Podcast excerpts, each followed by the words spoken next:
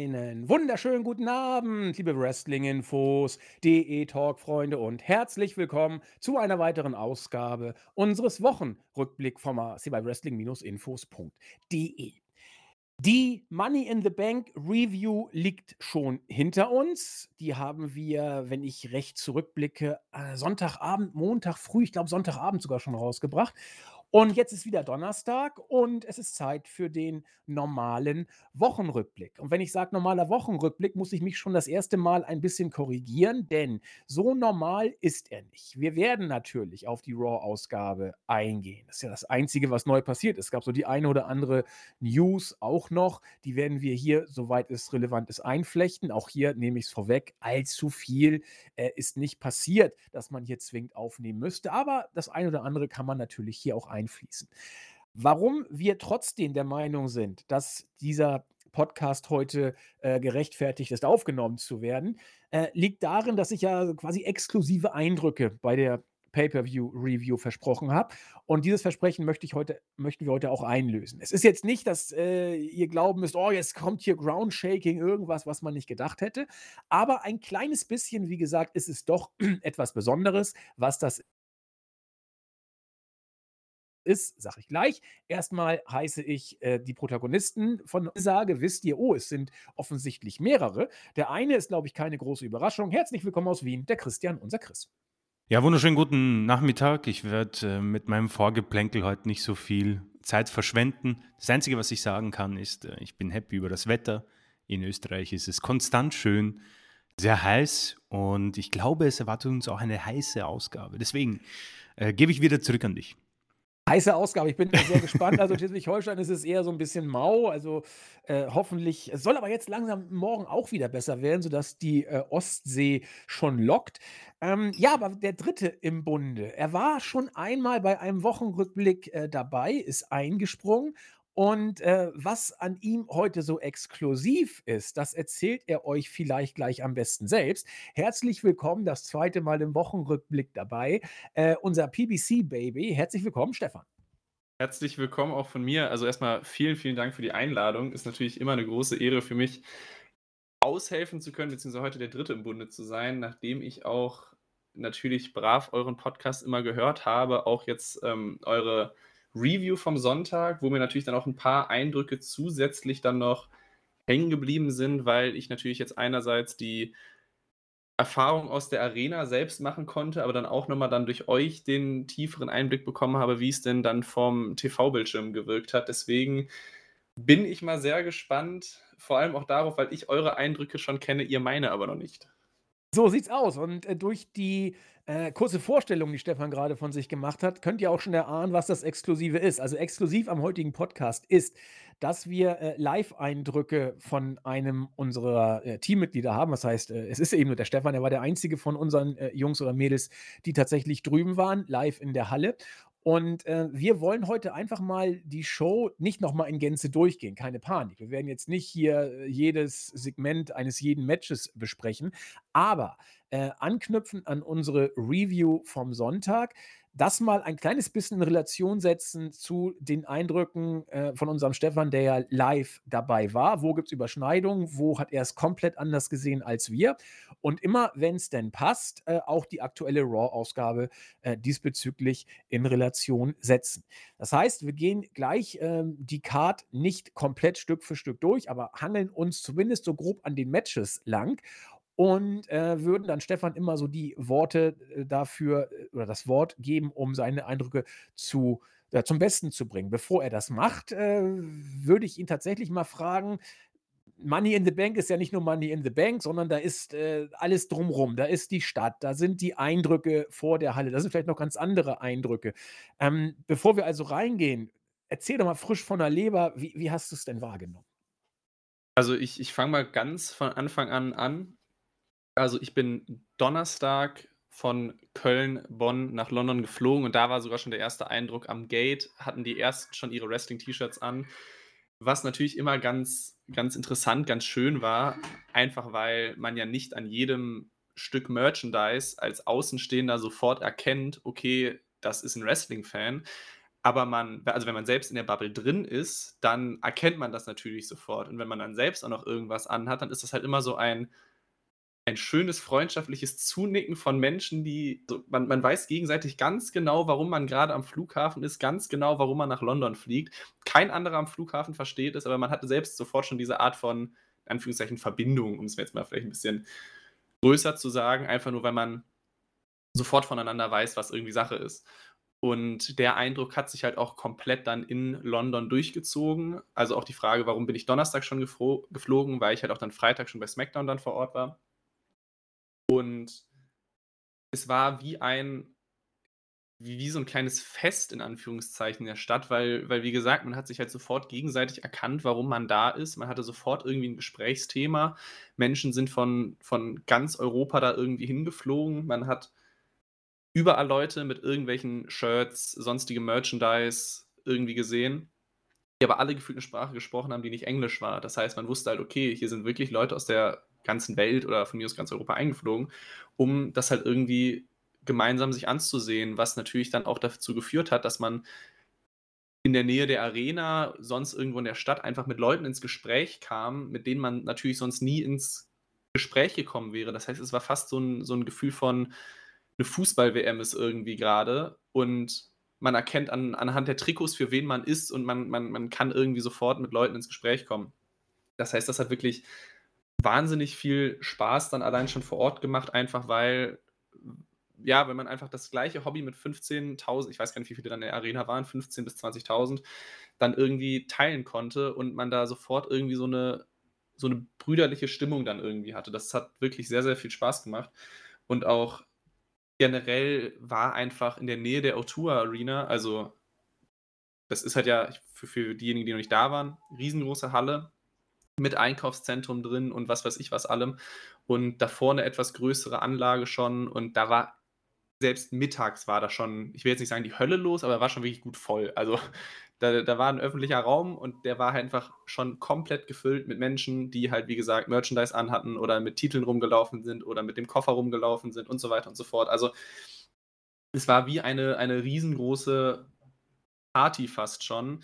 Und ich mach mal, SmackDown muss ich glaube ich jetzt nicht so viel zu sagen. Die Ausgabe war jetzt nicht sonderlich besonders, aber gerade wenn es dann auch in Richtung Money in the Bank dann auch ging, wenn man beispielsweise angestanden hat, um in die Arena reinzukommen, um dann sofort auch mal euren, euren Podcast von, von Sonntag aufzugreifen, LA Knight hat Reaktionen gezogen bei Leuten, die die Arena nicht mal betreten haben. Also es musste ein Mensch in einer Menschenmasse anfangen, Yeah zu rufen und Hunderte haben mitgemacht. Und dann war es für zwei Minuten kurz laut und dann wurde es wieder leise, weil dann die Leute halt aufgehört haben, Yeah zu rufen.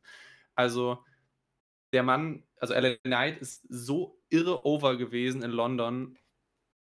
Da war, da war LA Knight Stimmung, obwohl du einen Kilometer von der Arena entfernt warst. Da war LA Knight Stimmung, wenn du dir gerade eine Cola geholt hast, und da war LA Knight Stimmung, wenn du gerade dann dich auf den Platz gesetzt hast, zwei Stunden bevor die Show eigentlich losging.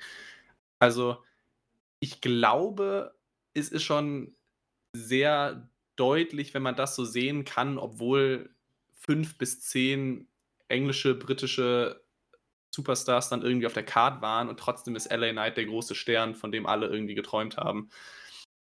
Das heißt, also ich meine, ähnliche Reaktionen gab es auch noch mit dem Rick oder Charlotte Flair Woo, was halt dann irgendwie dann durch die Halle ging und auf einmal haben 100 Leute mitgemacht oder 1000 Leute mitgemacht. Aber LA Knight war schon, also das war schon brutal. Da, das, das waren Reaktionen, die ich in der Form auch wirklich nicht erwartet habe. Ähm, wenn ich da mal so einen kleinen äh, Bezug herstellen, äh, wollte. Das klingt, ähm, so ein bisschen tatsächlich so wie damals, äh, WrestleMania 2019, als Adam Cole so over war. Da musste nur einer, äh, Adam Cole rufen und die ganze Halle, äh, hat „Baby“ geschrien. Ähm, kann mir gut vorstellen, dass das Momentum in dieser Form dann jetzt auch so bei bei LA Knight war, denn Chris und ich, wir haben es ja nur wahrgenommen bei uns in der Halle und äh, bei uns vom Fernseher. Äh das das das hat sich dann also in der Halle offenbar noch äh, noch deutlicher gezeigt, so wie du es jetzt gerade beschreibst, auch schon im Vorfeld. Waren eigentlich viele aus Deutschland denn da? Du hast ja schon am am Flieger waren ja schon einige, die du gesehen hast. Ja, also ich meine, ist natürlich nicht immer so einfach, das sofort zu erkennen, von von wo irgendwer herkommt, aber es waren auch viele Leute, die entweder von Bundesliga-Vereinen irgendwas an, an Merchandise anhatten, sei es ein Bayern, Dortmund oder sonst was Trikot. Also da dann mal davon ausgehend, dass die aus Deutschland kamen. Es waren auch einige mit Deutschland-Trikots dabei. Also, und halt wie gesagt, die Leute schon am Flughafen. Also ich glaube, die Quote war schon relativ gut, was, was Deutsche oder Deutschsprachige anging. Das waren nicht wenige. Und um, um jetzt auch nochmal aus meinem persönlichen Urlaubstagebuch zu plaudern, wir waren auch äh, beim, beim FC Chelsea noch bei einer Stadiontour dabei, vormittags an einem Tag. Und da waren auch einige Deutsche dabei, die ich auch zum Teil dann in der Arena wiedergesehen habe. Das heißt, ich glaube, die Quote an Deutschen war schon nicht schlecht. Also da waren einige da. Ja, glaube ich, glaube ich nämlich fast auch. Ähm, ja, dann äh, vielen Dank für die Eindrücke im Vorfeld. Dann würde ich jetzt in die Card gehen, es sei denn, da ist noch was anderes, was ich dich jetzt nicht irgendwie, äh, was ich jetzt nicht wegnehmen möchte, sozusagen im Vorfeld. Ähm, würde ich dir nochmal das Wort geben und sonst in die Card gehen. Also, was bei dir noch anliegt. Hm, ich wüsste jetzt gerade auch gar nicht mehr so wirklich was. Ich glaube, ich werde gleich eh noch ein bisschen was erzählen, berichten und so weiter. Deswegen, von mir aus können wir gerne in die Card einsteigen. Super. Dann würde ich sagen, machen wir das. Äh, das Gespräch wird sich dann ja im Laufe des äh, ja, Durchgehens der Card ergeben. Ähm, ja, das erste Leather-Match. Wir fanden es gut. Ähm, wir waren der Auffassung, der Sieger war falsch. Und äh, du hast es ja schon bestätigt. Äh, am, am, am Monitor war es ja schon Verzeihung für die Wortwahl, geradezu pervers, wie äh, Over LA Knight war in diesem Match. Ähm, ja, deine Eindrücke. Ich, ich, das kann ich nur voll und ganz bestätigen. Also es war schon fast abartig, schon fast lächerlich, wie sehr die Fans für LA Knight in der Arena waren. Also es, es hatte schon Ausmaße, dass irgendwann nach fünf bis zehn Minuten im Match, wenn es sowieso klar war, dass egal wer gerade im Ring steht, wer gerade eine Leiter aufbaut, eh nicht gewinnt. Aber LA Knight stellt die Leiter auf, fängt an hochzuklettern und irgendein anderer Babyface kommt in den Ring und es wird sofort geboot, weil die Leute natürlich wussten, LA Knight wird nicht gewinnen und derjenige, der gerade reinkommt, wird ihn irgendwie von der Leiter schubsen. Das heißt, da war es gefühlt egal, wer die andere Person war, die hat von, von den Fanreaktionen so sehr gegen LA Knight verloren, dass, dass da gefühlt jeder von den anderen zum Heal wurde, einfach nur weil LA Knight über dir steht. Und auch ansonsten, wie gesagt, LA Knight extrem positive Reaktion. Da waren die Fans voll und ganz hinter. Ansonsten das Gegenteil wahrscheinlich Logan Paul hat unfassbar negative Reaktionen gezogen. Ich meine, da ist jetzt die Frage, inwiefern ist das Go-Away-Heat, inwiefern ist das einfach nur ein sehr gut geworkter Heal. Da waren auch zum Teil sehr schöne Fangesänge dabei, wenn ich das mal so sagen kann, die ja zum Teil ein wenig auch unter die Gürtellinie gingen, ich sag's mal so. Aber das war schon klar zu sehen, dass, dass Logan Paul so das Gegenteil von LA Knight war und der Rest ist da irgendwo ein bisschen dazwischen geschwommen. Also ein Butch hat natürlich gute Reaktionen gezogen, weil er halt dann ja Brite ist und dann ja irgendwie so ein bisschen der Lokalheld ist. Und die anderen haben halt dann soweit ganz gut mitgeschwommen. Also ich sag mal, die Stimmung war grundsätzlich gut, deswegen untergegangen ist da jetzt keiner. Aber ob da jetzt ein Santos Escobar irgendwie jetzt groß stimmungstechnisch was, was gerettet hat oder ob das jetzt irgendwem in der Arena negativ aufgestoßen wäre, hätte er am Match gar nicht teilgenommen, frage ich jetzt mal zu bezweifeln. Also ganz klar LA Knight, extreme Reaktion nach oben, Logan Paul nach unten. Äh, ich hätte vielleicht zwei Fragen. Ähm, wir haben vor den Bildschirmen, äh, ist es mir und ich, Andi, glaube ich, hat das in der Folge quasi auch so preisgegeben, dass äh, LA Knight nicht sehr viel äh, In-Ring-Action hatte. Jetzt ist für mich die interessante Frage, hast du das live auch so wahrgenommen oder fällt sowas live nicht so auf, sondern man ist eher ein bisschen von den Live-Eindrücken auch abgelenkt oder würdest du da quasi mitgehen? Ich würde da, glaube ich, gar nicht so sehr mitgehen. Also ich glaube, grundsätzlich über das Match kann man sagen, dass das sehr von Ricochet und Logan Paul getragen wurde. Beispielsweise auch der eine Spot mit der Spanish Fly von, dem, von den Seilen durch die Tische. Also die haben das Match, vor allem was diese, die High-Spots angeht, schon wirklich sehr getragen.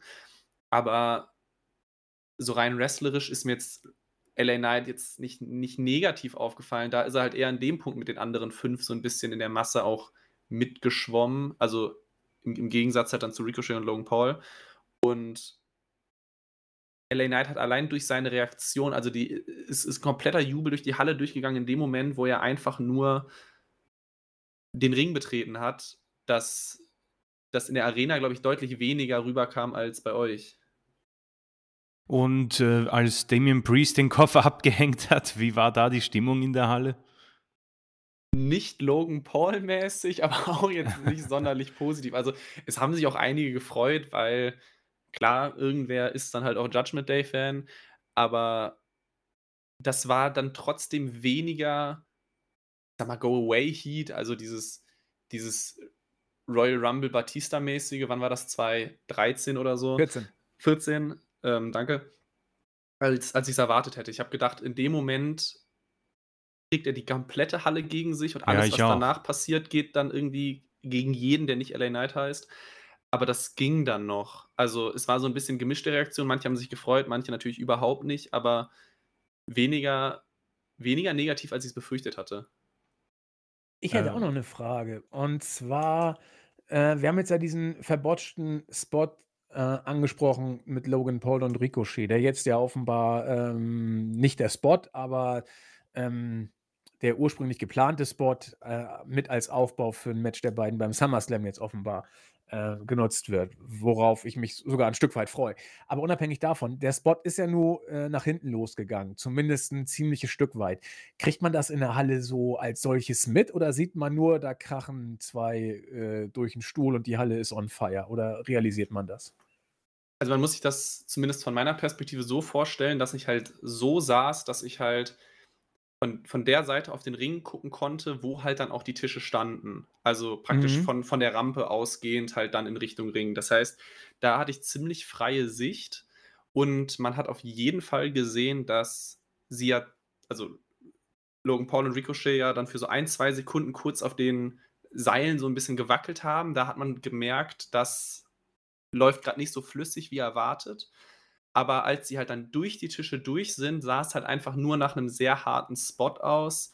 Aber da konnte man nicht so wirklich, also nicht so eindeutig sehen, dass, dass die irgendwie falsch gelandet sind oder dass die Spanish Fly nicht komplett durchging. Also das sah, glaube ich, vor, vom Fernseher deutlich verbotschter aus, als es dann in der Halle war. Da war es wirklich mehr diese Aufregung von, oh krass, da fliegen gerade zwei Leute vom, von den Ringseilen durch den Tisch oder durch zwei Tische. Ja, das das das deckt sich auch mit mit den Eindrücken, die ich damals, äh, von von NXT Takeover in New York hatte, bei den, äh, krassen Spots. Ich sehe habe da ich war auch ein bisschen weiter weg natürlich, aber man man sieht gar nicht zumindest ich habe von meiner Position aus auch die Details gar nicht wahrgenommen, sondern eben nur diesen krassen Spot gesehen, wenn da irgendwie ein Tisch entzwei geht oder ähnliche Geschichten.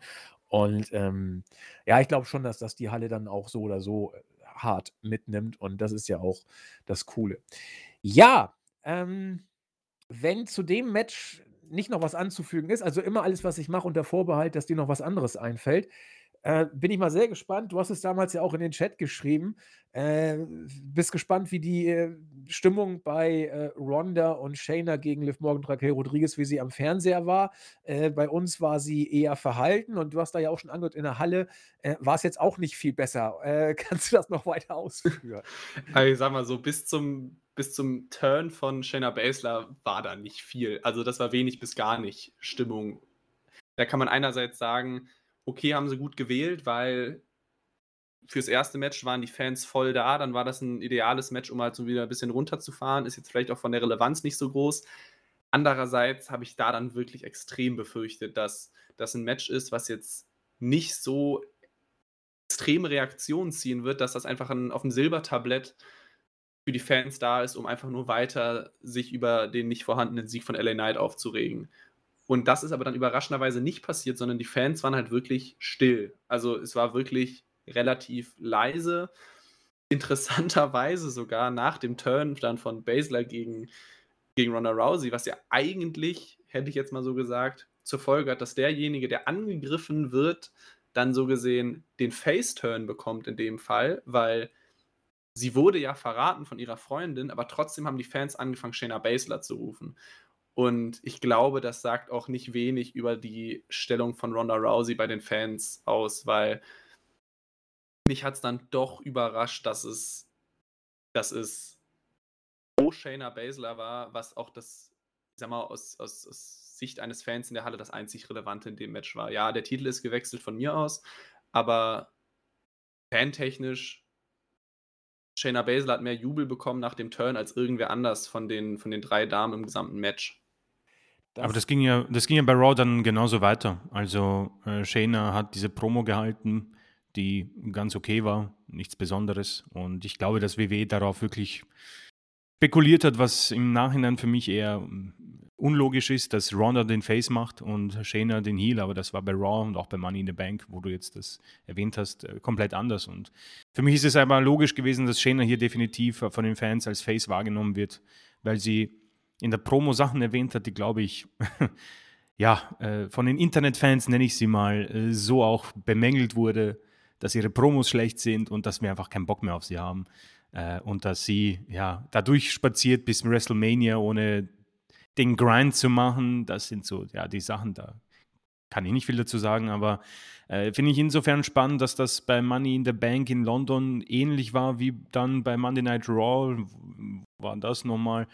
In Baltimore. Also sind sich die Fans äh, von London bis Amerika wohl einig, dass man wohl genug hat von Ronda Rousey.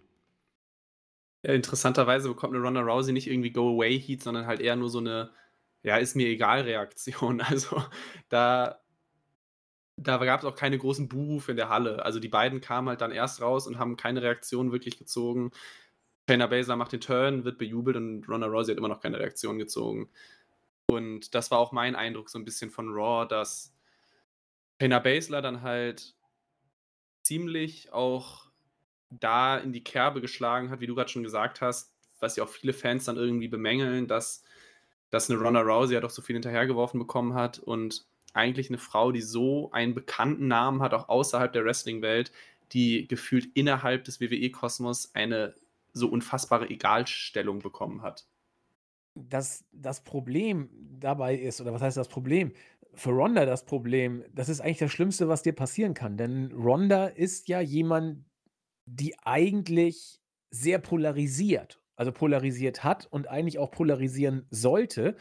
Und du hast schon gesagt, ähm, ideal oder ideal wäre gewesen, wenn die Fans Shayna ausgebuht hätten. Das wäre vielleicht so der äh, Effekt gewesen, den WWE sich erhofft. Gut wäre aber auch gewesen, wenn die Fans Shayna bejubelt und Ronda ausgebuht hätten, weil dann hättest du Reaktionen bekommen.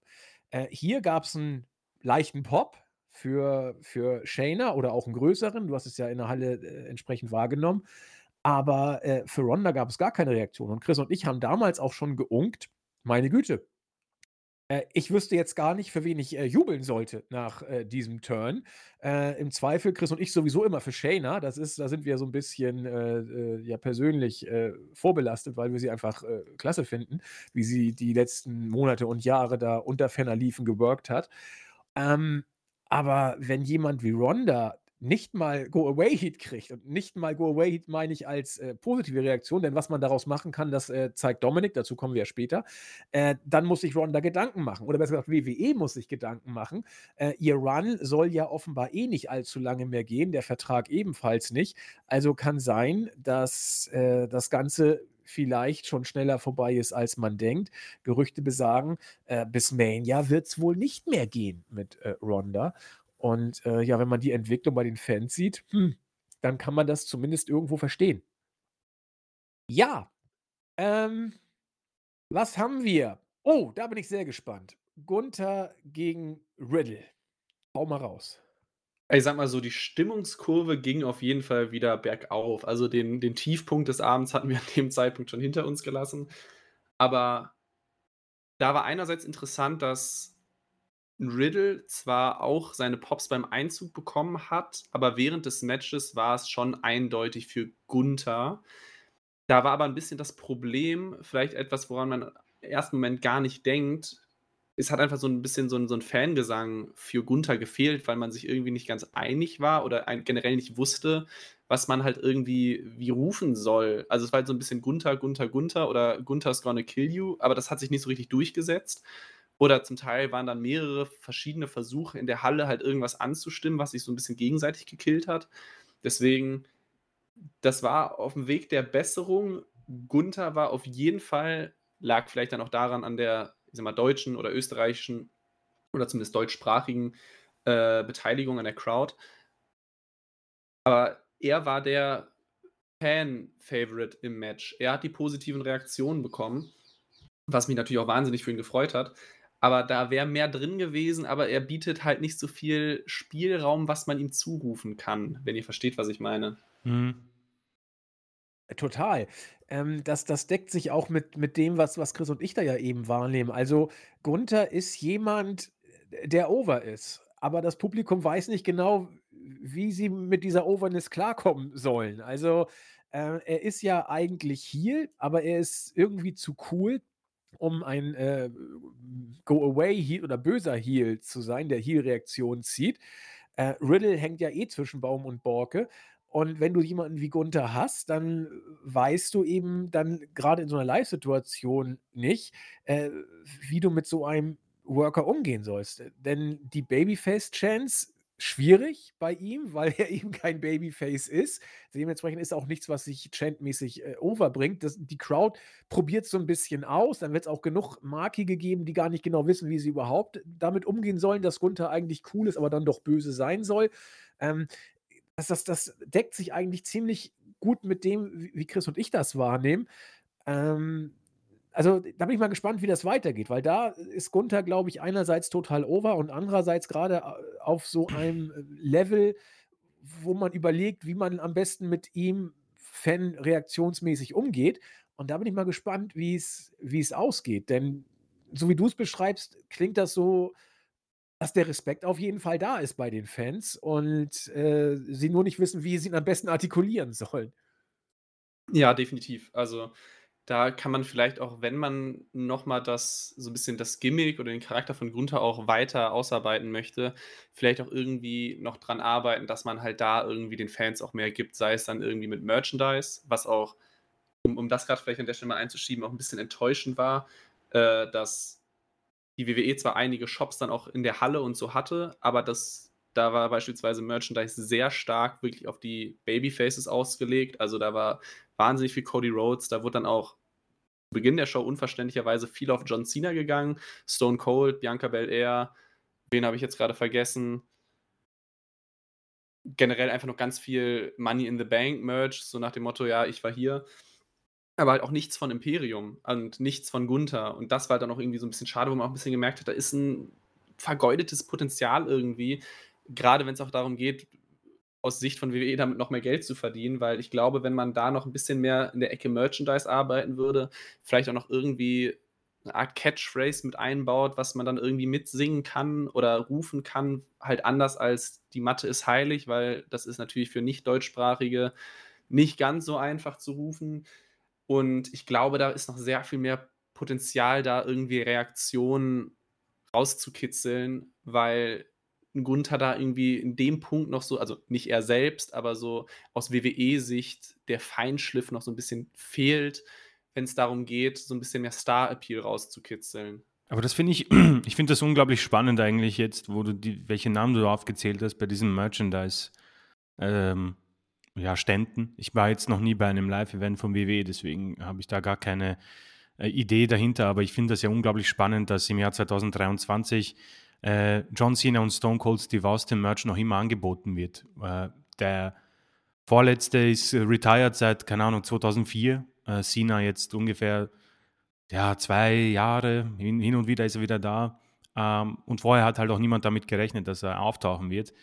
Ähm, und ich finde das eigentlich äh, sehr spannend, dass genau diese Namen trotz, äh, trotzdem noch vorhanden sind und äh, zeigt auch irgendwo, wo, was WWE so 2023 bedeutet, dass äh, die, der Ruf nach einem neuen Star vielleicht auch nicht notwendig ist. Ja? Wenn diese Sachen noch immer funktionieren, ich glaube, sie funktionieren, sonst würden sie das auch nicht so machen. Ähm, bei Gunther, glaube ich, ist es einfach schwierig. Ich glaube, du hast es schon angesprochen. Die Mathe ist heilig. Äh, WWE ist, glaube ich, noch immer der Markt für die Amerikaner. Und ich glaube schon, dass dort niemand sitzt und sagt, ja, Gunther braucht ein T-Shirt jetzt und das muss definitiv auf www.shop.com oder auf die Stände. Äh, dafür ist, glaube ich, generell die deutsche Sprache äh, nicht geeignet und ich glaube, dass sich das für WWE nicht auszahlt und man dadurch eben den Fans auch nicht die Chance gibt, ihn zu bejubeln beziehungsweise hm, aufzuzeigen, dass er ein Star ist oder auch so gefeiert wird oder angesehen wird. Aber so nebenbei eine sehr, finde ich, eine sehr spannende äh, Information. Also nur so zum Vergleich, es gab in der kompletten Arena kein einziges LA Knight Shirt zu kaufen, obwohl das derjenige ist, der, der hätte dir wahrscheinlich locker 10.000 verkauft. Also jeder hätte da, glaube ich, die 30 Pfund in die Hand genommen, um sich ein T-Shirt zu holen, aber es gab keins. Okay, das ist pure Verschwendung, das verstehe ich dann wieder, wiederum nicht. Bei Gunther verstehe ich es, weil was machst du mit einem deutschen äh, Satz auf dem T-Shirt? Aber LA Knight, das, also, pff, aber gut, die werden es besser wissen. Also ich muss euch da widersprechen. Äh, ich glaube, WWE sollte alles dran setzen, die Matte ist heilig als Catchphrase, äh, Catchphrase overzubringen. Denn äh, das ist, das, da hast du ein Alleinstellungsmerkmal. Also, wenn, wenn das Ding overkommt, äh, die Matte ist heilig, äh, das finden die Amis sowieso irgendwie cool, so, so einen deutschen Satz, den versteht kaum einer. Äh, wenn da erstmal das Ding eine Eigendynamik angenommen hat. Ne? Also, das kann natürlich auch äh, in, in Schönheit sterben und keiner kriegt es mit. Aber wenn es overkommt, dann ist das was, äh, was seinen Platz in der Wrestling-Geschichte sicher hat, da kannst du auch T-Shirts mitverkaufen, ohne Ende. Wenn du in Amerika mit dem Shirt durch die Gegend gehst, oh cool, was heißt das? Das war so wie früher in den 90ern, wenn du japanische Schriftzeichen da auf deinem Shirt hattest und alle dachten, boah, bist du cool und dann steht da ja, was ich, Pusteblume drauf oder sowas übersetzt. Also ähm, da kann man, glaube ich, was draus machen. Ähm, aber ich gebe euch insofern recht, das hätte natürlich Anlaufschwierigkeiten. Ähm, die kann man auch vielleicht nicht so gut schänden, aber wenn Gunther sich nach jeder Promo hinsetzt oder nach jeder zweiten und ins Mikrofon abschließend brüllt, die Matte und dann schreit das Publikum irgendwann selbst, ist heilig, weil das kriegen die Amis auch noch hin. Ähm, nicht böse gemeint, aber das kriegt man als Chant einfach so hin. Dann äh, wird das äh, overgehen, aber natürlich, ein Selbstgänger ist es nicht, ja. Es ist nicht irgendwie, wenn The Rock oder Stone Cold da ihre Catchphrases raufhauen, äh, raushauen, das ist natürlich noch ein anderer Schnack. Ja, äh, sehr klug, keine Shirts von LA Knight zu verkaufen. Was, was kostet so ein Shirt mittlerweile? 60 Dollar oder so? Also die gehen ja richtig hoch rein. Sagen wir mal 50. Ähm, da hättest du richtig Asche gemacht. Das rechnet man mal hoch. Also, also vor Ort kann ich sagen, ein T-Shirt hat 35 Pfund gekostet. Egal, glaube ich, was das Motiv vorne drauf war. Ja, also ungefähr 40 Euro. Ja, wollte ich sagen, umrechnen sind wir nicht ganz bei 50, sind wir bei guten 40, stimmt. Ähm, ja, okay, gut. Da habe ich ein bisschen daneben gehauen, aber es ist doch günstiger, als ich dachte. Ich dachte, die wären noch teurer mittlerweile. Aber naja. Hast du eins gekauft? Ja. Welches? Äh, Usos. Oh, Oh, nicht schlecht. Ja, da kann ich, vor oder nach der Show? Äh, sofort schon, glaube ich, an dem Donnerstag oder Freitagmorgen. Ah, perfekt. Also quasi bevor das alles seinen Weg ging. Ähm, Drew, Reaktion bei uns äh, am äh, Fernseher. Äh, holy shit, war der over. Ja, das war irre. Also, da sind wir bei Nummer 1 von 2. Zum zweiten kommen wir gleich noch. Aber Drew McIntyre war schon brutal. Also, die Musik, in Anführungszeichen, beginnt ja mit, den, mit dem, ich glaube, dem Geräusch, wie irgendwie zwei Schwerter aneinander schlagen, glaube ich, ist ja das am Anfang. Und das hat schon ausgereicht und alle sind von den Plätzen aufgesprungen und haben geschrien und sonst was. Also da hat man dann doch wieder gemerkt, dass in London doch relativ viele Engländer unterwegs sind oder Briten, Schotten, was weiß ich. Aber das war, Junge, Junge, Junge, das war schon heftig. Also meiner Meinung nach gab es noch einen größeren Pop, zu dem kommen wir gleich noch, aber Drew McIntyre war schon wirklich ganz nah dran an dem, was überhaupt möglich ist. Und dann auch in dem kurzen Geplänkel, was dann da im Ring mit Gunther war, äh, da vielleicht, waren, also da haben die Fans nicht nachgelassen. Ja, Chris, bitte. äh, ja, vielleicht, äh, ich meine, vielleicht nehme ich auch was vorweg, aber mich würde das jetzt einfach stark interessieren. Ähm, die Top 3 Pops dieses äh, Abends, hast du die so im Kopf? Also 1 und 2 relativ klar, weil Platz 2 Okay. geht für mich an Drew McIntyre und Platz 1 war für mich, vor allem wenn man noch seine Promo mit reinnimmt, ganz klar John Cena. Also Okay, okay. ich, ich, ich meine, wir kommen wahrscheinlich gleich eh nochmal zu, aber das war in der Halle so laut, ich habe die erste Hälfte der Promo von Grayson Waller kein Wort verstanden, weil es haben nur Leute geschrien und die Musik mitgesungen und irgendwas Richtung John Cena gerufen und was weiß ich was. Also ich, ich habe natürlich im Nachhinein mitbekommen, was gesagt wurde, aber das ging in der Halle nicht auf die Ränge rüber, weil, weil die Ränge selbst lauter waren als Grayson Waller bzw. Grayson Wallers Mikrofon. Und Platz 3 geht. Uh, gute. Ja, LA Knight. LA Knight. Ich habe es gerade schon fast vergessen, weil ich gerade nur an die restliche Card gedacht habe, aber LA Knight ist mit Sicherheit in den, in den Top 3. Also kein Cody. Cody war stark, Codys Musik war stark, aber ich fand im Match war es dann doch ein wenig. Äh, Verhalten wäre jetzt Quatsch also zu sagen. Es war schon viel, aber ich glaube, es kann nicht mit den anderen drei mithalten. Okay, super. Ja, danke. Spannend. Ja, deckt sich auch so ein bisschen mit dem, was ich wahrgenommen habe. Und das Gute ist, wir kommen jetzt tatsächlich gerade zu Codys Match. Ähm, also, Dominik kriegt seine Reaktion. Da kannst du gleich auch noch mal erzählen, wie es in der Halle war mit diesem Go-Away-Heat, der für mich eigentlich, äh, so komisch das klingt, positiver Go-Away-Heat ist. Äh, und Cody. Ähm, bei Cody ist, glaube ich, das, was am meisten over ist, das Wow bei seinem Theme, wenn diese Stelle denn kommt. Und äh, ja, so, so habe ich es am Fernseher wahrgenommen. Auch die, die Reaktionen auf ihn waren groß, nicht ganz so groß, wie es mal war, aber immer noch bombastisch. Ähm, aber wie, wie, wie kommt das dann live vor Ort rüber? Das ist an sich ganz interessant, weil ich mich dann auch selbst erwischt habe, wie ich zumindest das, dieses, dieses Wow im, ähm, bei der Musik dann auch mitgemacht habe. Einfach nur, weil du dich halt von der Stimmung dann so ein bisschen ergreifen lässt. Generell, was ich auch nicht erwartet hätte, ist, dass, ich sag mal, ein großer Anteil in der Halle es geschafft hat, dieses komplette Theme mitzusingen. Also nicht nur das Wow, sondern Text der, des, des gesamten Songs. Und der Einzug von Cody ging so lang, dass sie am Anfang Strophe, Refrain, noch eine Strophe, Refrain, nochmal Übergang im letzten Refrain und den komplett auch gekommen ist. Also das ging locker drei, vier Minuten, hat man die Musik gehört. Ich weiß nicht, ob da vielleicht noch irgendwelche Einspieler am Fernsehen kamen, die wir in der Halle nicht gesehen haben, aber zumindest Cody hat sich ganz gut Zeit gelassen, was seinen Einzug anging. Und da war durchgehend Reaktion vorhanden. Auch im Match war Codys Reaktion immer noch sehr gut. Und das Folgende, was ich jetzt sage, das soll jetzt nicht hochnäsig klingen, aber man hat halt schon ein bisschen gemerkt, dass, dass viele, ich sag mal, Marks vor Ort waren. Also die, die Faces, die Reaktionen ziehen sollen, geplant, haben auch dementsprechend Reaktionen auch gezogen.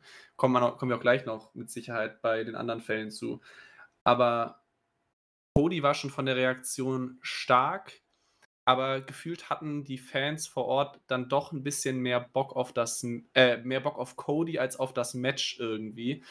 Ohne jetzt nochmal zu sehr auf das Match einzugehen, aber auch gerade so die Momente, wo ich glaube, Dominik ist irgendwie zweimal versucht, irgendwie abzuhauen, einmal über die Rampe, einmal über die Zuschauer, wo dann er jedes Mal wieder brav eingefangen wurde. Das wirkte nicht so, als wenn die Fans da gerade irgendwie von begeistert sind, von dem, was sie hier gerade genau sehen. Also, Cody hat immer noch seine, seine Reaktion bekommen.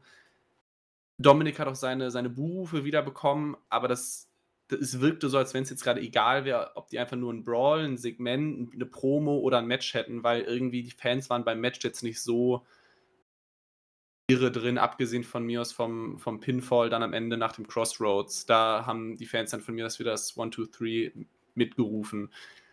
Aber ansonsten Cody sehr gute Reaktion, aber ich glaube trotzdem nicht, dass das Match so gezogen hat, wie es hätte ziehen können. Dafür war es vielleicht noch zu kurz. Ja.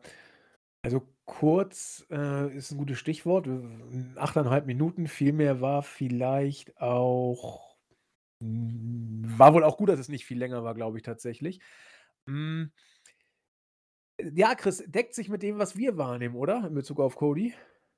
Ja, tatsächlich. Ähm, ich bin, also ich bin nicht überrascht mit diesen ähm, Reaktionen in der Halle. Ähm, obwohl ich vielleicht tatsächlich mehr Hype um ihn erwartet hätte jetzt in der Erzählung. Äh, bei Monday Night Raw wollte er sich jetzt irgendwie mit Seth Rollins wohl wieder messen, äh, aber das hat dafür, äh, es hat nicht gereicht, denn Brock Lesnar hat ihn unterbrochen und äh, sie haben äh, ja das Match für SummerSlam wahrscheinlich jetzt schon mal aufgebaut langsam und ja, dann geht es wahrscheinlich in, äh, weiter in Richtung Winter und Royal Rumble und dann werden wir sehen, wie er wieder zu Roman Reigns zurückgeführt wird, denn das ist auf jeden Fall der Plan. Äh, was mich vielleicht interessieren würde, Stefan, so deine, deine Meinung, wenn ich, ich unterhalte mich da Woche für Woche mit Andy und ich, wir sind uns ziemlich einig, was. Also ich persönlich habe überhaupt keine Lust irgendwie auf Cody gegen Roman bei WrestleMania 40, gegen Brock. Da ist der Brock-Faktor sehr groß, da habe ich schon Bock drauf. Aber ah, ich bin froh, dass diese dämliche Schiene weg ist oder dieser Gips. Aber wie, wie, was ist deine Meinung? Hast du Bock auf äh, Roman gegen Cody 2, äh, unabhängig jetzt von Live-Eindrücken? Äh, wie ist deine Meinung zu dieser Geschichte, beziehungsweise die Geschichte, die Cody zu Ende bringen will? Also, wenn ich ganz ehrlich bin, ich habe überhaupt keinen Bock drauf. Null Prozent. Also, ich kann bei Cody ganz, ganz viel anerkennen, was er kann, dass er am, am Mikrofon nicht schlecht ist, dass er im Ring gut ist, dass er auch von mir aus den perfekten Babyface-Look hat. Aber ich finde, dass vor allem auch das, das aktuelle Booking, beziehungsweise das in den letzten Wochen und Monaten mit dieser Schiene am Arm und dem in Anführungszeichen gebrochenen Arm fand ich furchtbar. Ich fand es grauenvoll. Also, das, ich weiß nicht, ob ihr euch noch daran erinnern könnt, als Damien Sandow den Money in the Bank Koffer hatte und gegen John Cena eincashen wollte, der auch, glaube ich, zu dem Zeitpunkt einen gebrochenen Arm gesellt hat und dann das Match verlor ungefähr so kommt mir gerade ein Cody Rhodes vor, als wenn es das gemeinsame Kind von John Cena und Hulk Hogan zu seiner besten Zeit war. Und ich finde es, ich, ich kann es mir nicht ansehen. Ich finde es ich find's grauenhaft. Und gegen Brock Lesnar freue ich mich noch ein bisschen drauf, als Brock Lesnar ist. Aber wenn man wirklich diesen WrestleMania 40 Main Event Spot von vierjährigem World Champion Roman Reigns gegen Cody Rhodes zum zweiten Mal dann irgendwie macht, ich bin eh schon kein, kein großer Fan davon, dass wenn du ein Match groß aufgebaut hast, dass du dann einfach Monate oder ein Jahr später nochmal irgendwie ein Rematch nimmst, weil irgendwie wirkt das Ganze ein bisschen wie so ein aufgewärmter Kaffee. Aber also mir gefällt es überhaupt nicht. Für mich ist es halt, wie gesagt, seit dieser John Cena, Damien Sandow-Geschichte von vor, boah, lass es zehn Jahre her sein, das schlimmste und langweiligste und grauenvollste Babyface, was ich in irgendeiner Company gesehen habe. Also der Vergleich, äh, den du gerade mit Hulk Hogan gebracht hast, äh, den bringen wir auch ab und zu mal äh, mit, mit Cody.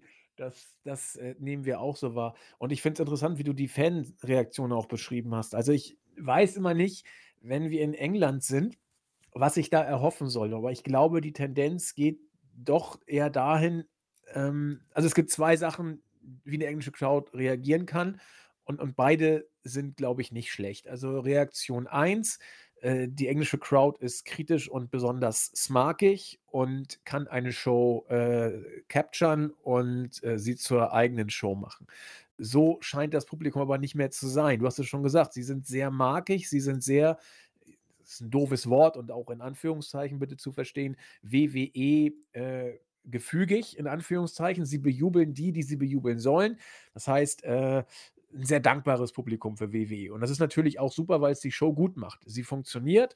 Ähm, du hast als Zuschauer in der Halle richtig Spaß und als Zuschauer vom Fernseher äh, hast du auch eine gute Stimmung. Ähm, also die waren nicht dazu gemacht, die Show zu entführen, was mich zum nächsten Segment führt, äh, wo John Cena ja war, der genau diesen Punkt angesprochen hatte ähm, beim in Anführungszeichen anbiedernden Teil seiner Promo, der gar nicht so anbiedernd rüberkam, wie er sich beim Lesen ähm, wahrnimmt. Äh, er hat ja gesagt, ihr, ihr entführt nicht die Show, ihr seid die Show oder irgendwie so. You don't capture the show, you are the show oder irgendwie sowas. Und äh, das, das traf den Nagel, finde ich, auf den Kopf, was er gesagt hat. Äh, ich sagte, es liest sich anbiedernd, so wie er es delivered hat, war es äh, eine große Kunst. Also Chris und ich sind da äh, vor lobenden Worten gar nicht müde geworden, äh, das zu erzählen. Äh, und auch hier, du hast ja schon vorweggenommen, äh, lang wie äh, einer der größten Pops des Abends, wohl der größte, wie du sagtest, aber John Cena hat, hat euch ja also überragend gewirkt, oder? Ja, unfassbar. Also das ist auch wieder das, nächste Beispiel von ich als, als großer Cody-Kritiker habe trotzdem dann so teilweise seine Musik mitgesungen, einfach weil, wenn 15.000 Leute um dich herum das Gleiche tun, dann, dann machst du halt mit. Und das war bei John Cena genauso. Also erstmal war natürlich bei mir eine, bei mir persönlich schon eine große Reaktion, als einfach die, die Musik kam. Ich glaube, du hattest auch, also Andy hat es auch, glaube ich, letzte Woche, beziehungsweise am, am, am Sonntag die Frage gestellt, ob man dann auch in der Arena halt das, die Werbung für das 2K23 Genau. Videospiel gesehen hat. Ja, das haben wir gesehen. Und ähm, von daher ist halt dann auch, auch in der Arena war dann direkt der Übergang von der Werbung zum John Cena-Auftritt. Und also erstmal war es natürlich für mich eine persönliche große Reaktion, auch einfach, weil ich dachte, okay, krass, habe ich überhaupt nicht mit gerechnet, komplett aus dem Nichts für mich. Und ich meine, John Cena ist halt eine Legende in der WWE im gesamten Sport, deswegen war es schon cool, ihn dann halt auch irgendwie nochmal live zu sehen, weil ich meine, klar, er geht geradewegs auf sein Karriereende zu. Und auch da ist halt dann wieder das Phänomen, was ich eben meinte, mit wenn alle um dich herum gerade einfach mitjubeln und dabei sind und grandiose Stimmung, dann, dann jubelt man halt auch mit, wenn man gerade irgendwie ein Kompliment von John Cena hört. Also gerade wenn es dann halt auch darum geht, als es dann WrestleMania in London Fragezeichen, also die, die Frage von Cena rüberkam, natürlich jubelt man damit. Einerseits natürlich, weil man die äh, eine so leichte Möglichkeit hätte, WrestleMania mal zu sehen, wie wir sie wahrscheinlich sonst aus deutscher Sicht nie mehr bekommen werden. Und andererseits einfach, weil die Stimmung so bombastisch war, dass das halt auch diejenigen mitträgt, die vielleicht jetzt mit John Cena nicht so unfassbar viel anfangen können oder die jetzt nicht die großen Fans sind oder die das irgendwie so ein bisschen anbiedern finden. Ich glaube, in dem Moment ist es schwierig, ruhig und kritisch auf seinem Sitz sitzen zu bleiben, sondern da macht man halt mit. Und selbst wenn man dann nach dem Segment sagt, ja, fand ich irgendwie komisch, fand ich irgendwie doof, fand ich so ein bisschen billig, in dem Moment ist man halt schon dabei. Äh, ich ich habe das gar nicht negativ gemeint. Also, bei, äh, WrestleMania 35 in New York, äh, kam er ja auch raus und hat da mit Elias, äh, sich so abgekaspert. Und, äh, John Cena war, äh, das Highlight der Show promotechnisch. Ich ich habe äh, habe auch, äh, Applaus gegeben. Ich habe mich gefreut, dass er da war. Äh, John Cena ist für ein Live-Publikum, glaube ich, äh, so ab in den letzten fünf Jahren, wo, wo das dann wirklich zu Ende ging, fünf, sechs Jahre, äh, oder fünf, sechs, sieben Jahre, würde ich sogar eher sagen, ähm, da ist man auf dem Level, dass man einfach froh ist, wenn er da ist. Man man genießt sein Micwork und, äh, man lässt sich dann da auch gerne mitreißen, weil man entertained wird und weil er einen eben, äh, großartig äh, worken kann und, äh, man kauft es, wenn man da sitzt. Also, ich fand es einfach damals gut und er war ja in London noch mal 'n Zacken, äh, leidenschaftlicher dabei und hat die Crowd ja auch noch mehr mitgenommen. Und wenn er sagt WrestleMania in London, ja, ist ja wohl klar, dass da, äh, nicht mehr viel zu machen ist. Äh, interessant finde ich, dass du sagtest, Grayson Waller kaum zu verstehen. Die ersten, äh, Minuten sozusagen oder die ersten Takte seiner Promo. Chris und ich haben ihn, äh, auch sehr gelobt bei bei diesem Segment. Äh, aber in der Halle ging er dann doch wohl ziemlich unter, so wie ich dich verstanden Oder hat das im im Nachhinein konnte er dann noch ein bisschen, äh, mithalten mit Australia? Hat er ja noch mal 'n paar coole Cheap Hops gezogen oder hat man auf ihn eigentlich gar nicht so reagiert?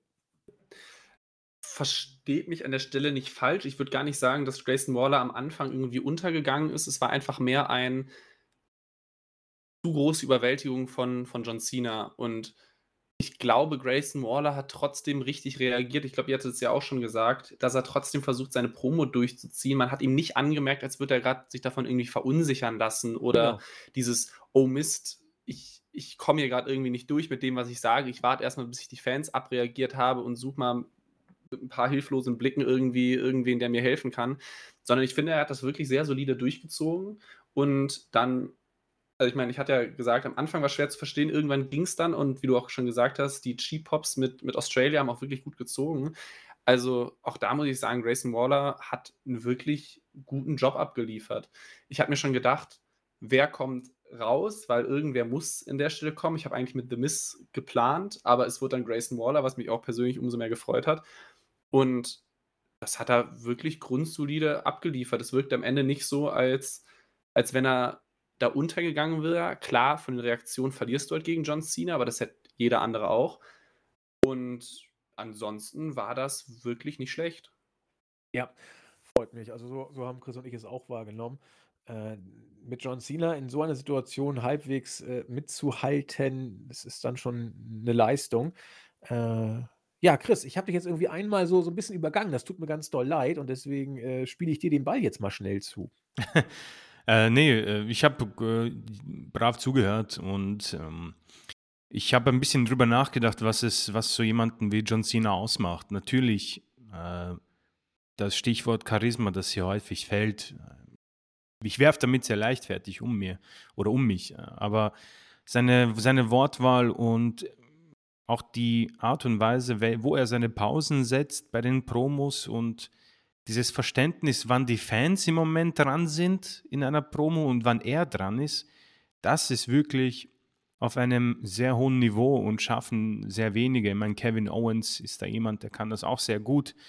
Ähm, ich war natürlich damals in einer Phase, wo er brutal Prime war. Also ich bin genau in seine Phase reingewachsen, beziehungsweise bin mit dem Produkt warm geworden und das war schon schwierig, ja. Nur der Vorteil für mich, mich war, dass ich halt nicht ähm, ein solches Wrestling damals gesehen habe, ja. Das war so ein Zwischending, wo die Techniker Bret Hart und Shawn Michaels nicht mehr aktiv waren oder nur, nur noch wenig mit Shawn Michaels. Und äh, jetzt die gegenwärtige Phase, wo man großartiges Wrestling ja schon bei Raw bekommt oder bei SmackDown und dann bei den Pay-per-Views ja eine Stufe sogar nach oben. Aber dieses John Cena Wins Geschichte, die war schon sehr mühsam und jetzt, wo er weg ist, merkt man, welche Lücke er hinterlassen hat und das ist ähm, tatsächlich eine sehr große. Auf der anderen Seite Grayson Waller, unglaublich schwierige Situation, die sehr passabel gemeistert wurde, muss ich sagen. Hut ab, habe ich schon gesagt bei der Review. Ähm, er hat den Fehler nicht gemacht, den Finn Balor gemacht hat. Ich glaube, es gibt auch da diese Feinheiten, wo man als Wrestler halt wissen muss, wann sollte man auf sie eingehen und wann nicht. Das macht Dominik zurzeit sehr gut, wo er auch darauf eingeht und auch spekuliert, dass sie ihn ausbuhen.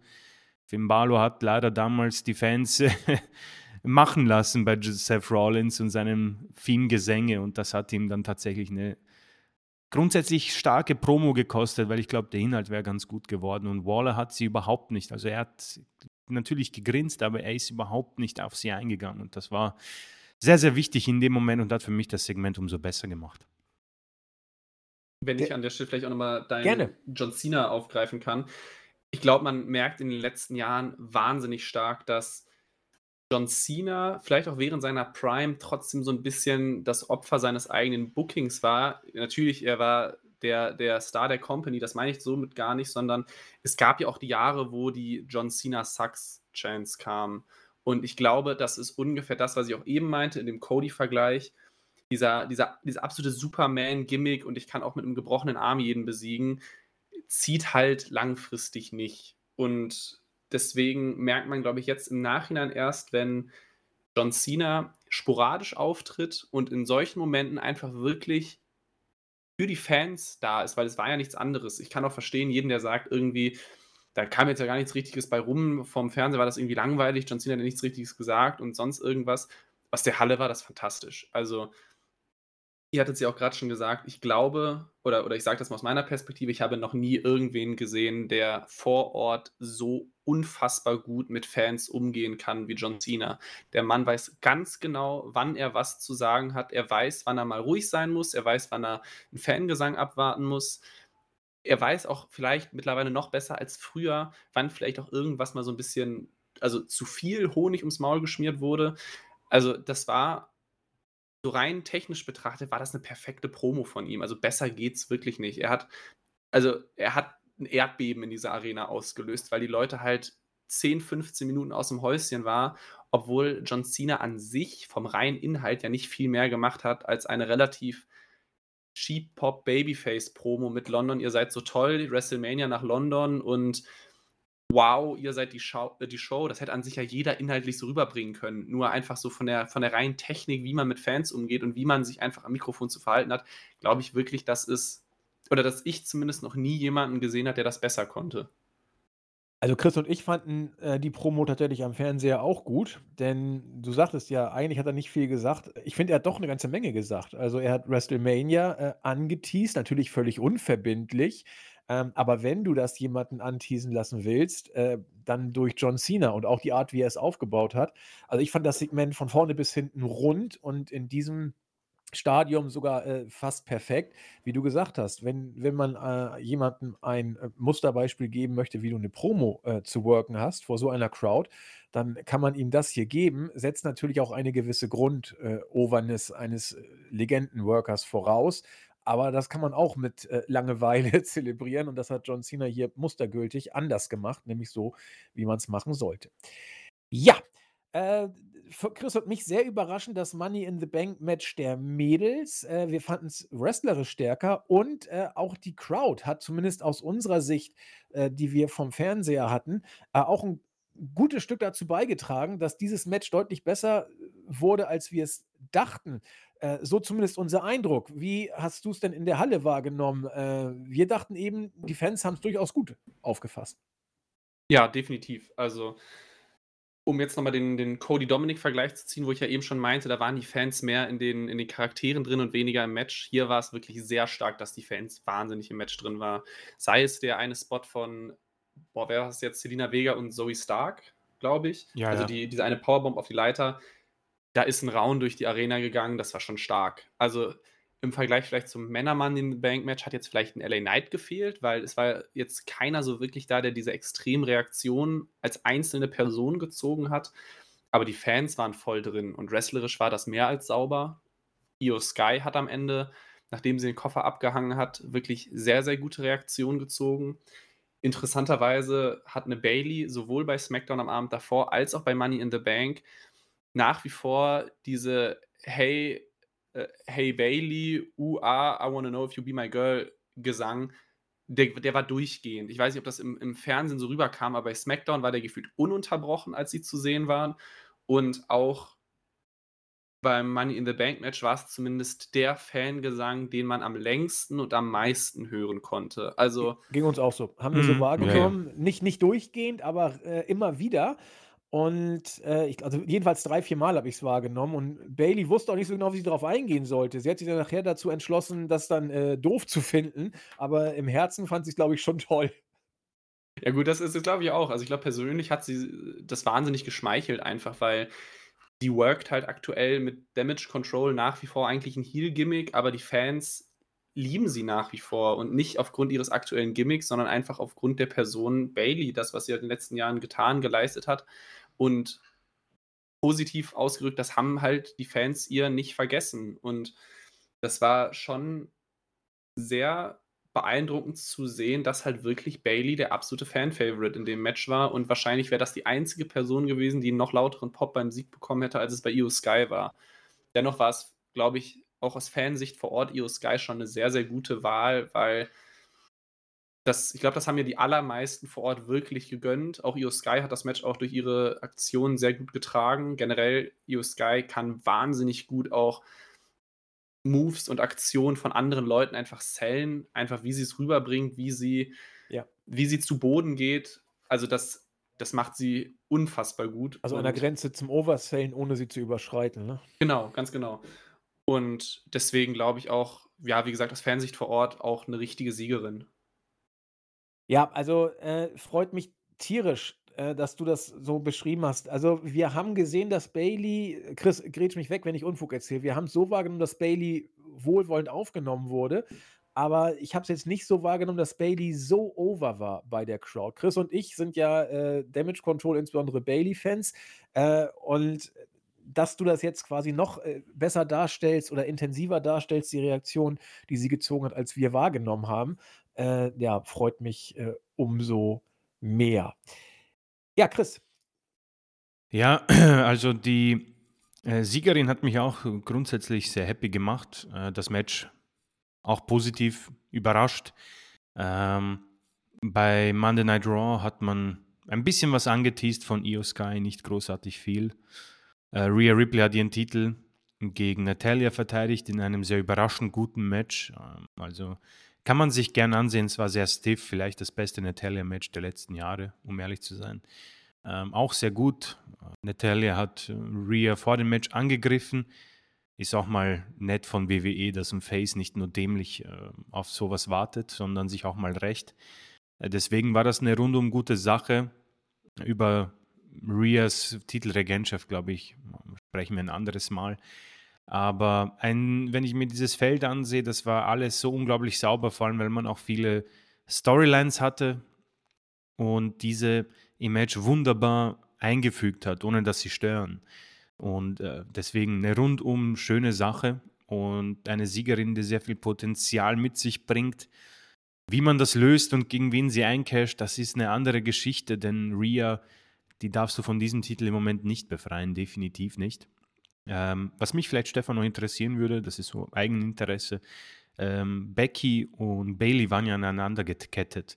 Ähm, hat man gesehen, irgendwie in der Halle, wie sie äh, freigemacht wurden oder wird, wird da alles dunkel und dann wird alles weggeräumt? Oder wie ist dann die Situation, wenn, wenn wahrscheinlich die Werbung bei euch läuft? Was passiert da eigentlich im, im Intervall? zwischen Matches? Also grundsätzlich kann ich sagen, dass im Regelfall der Face bzw. der Gewinner die Rampe zurückgeht und natürlich ja. dann ein bisschen abklatscht und so weiter.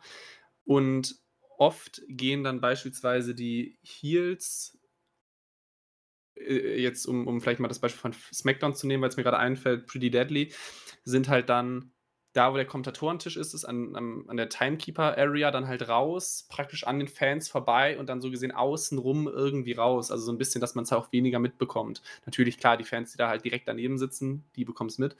Aber da war es dann schon auffällig, dass diejenigen, die, also wenn, wenn ein Heal nicht gewonnen hat, dann ist er im Regelfall nicht die Rampe zurückgegangen, sondern halt irgendwie außenrum weg. Mhm.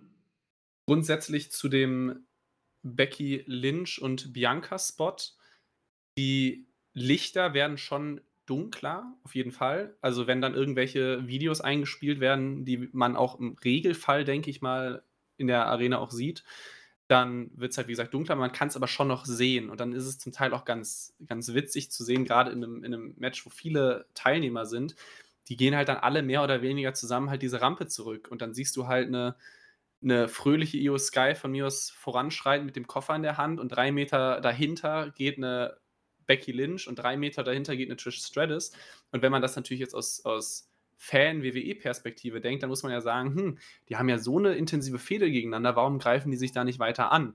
Aber ist halt klar, weil mhm. die Leute müssen halt, die müssen halt relativ schnell raus, weil du hast ja dann doch nur die drei Minuten zwischen Matchende und Einzug der nächsten Person. Und wenn die sich natürlich nicht gerade über den Weg laufen sollen, dann müssen halt alle relativ schnell raus.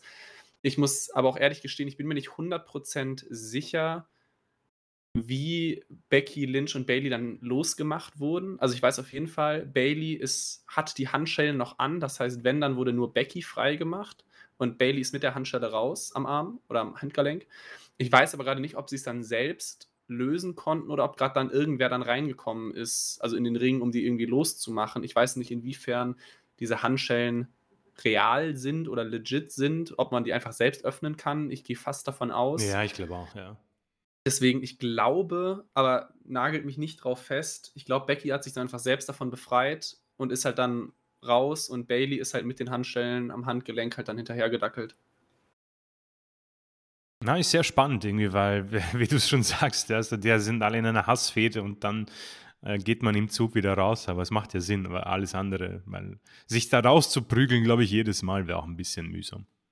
Ja, das ja, war zum Teil, ja. ja Entschuldigung, mach, Stefan, mach weiter zum Teil war das noch ganz interessant, wenn mal ein wenig mehr Tempo dahinter war. Also man hat halt schnell gemerkt, wie schnell es dann irgendwie nach einem Segment oder nach einem Match weitergeht, weil manchmal haben sie sich ein bisschen mehr Zeit gelassen, manche haben dann vielleicht noch irgendwie länger die Fans abgeklatscht und so weiter. Und nach anderen Segmenten oder Matches, ich habe aber gerade kein Beispiel mehr im Kopf, war das wirklich, die Leute sind zum Teil rausgelaufen, rausgejoggt, weil man irgendwie wusste, okay, wir sehen hier gerade vielleicht eine kurze Werbung, ein 30 Sekunden Einspieler und dann muss alles frei sein, weil der nächste wieder rauskommen muss. Und das war dann zum Teil auch ganz nett irgendwie zu sehen, dass da halt wirklich sehr, ich sag mal, also da war kein K-Fape oder so vorhanden. Das war ein, okay, die haben ihren Auftritt hinter sich und die Darsteller müssen jetzt schnell von der Bühne runter, weil die nächsten Darsteller auf die Bühne kommen.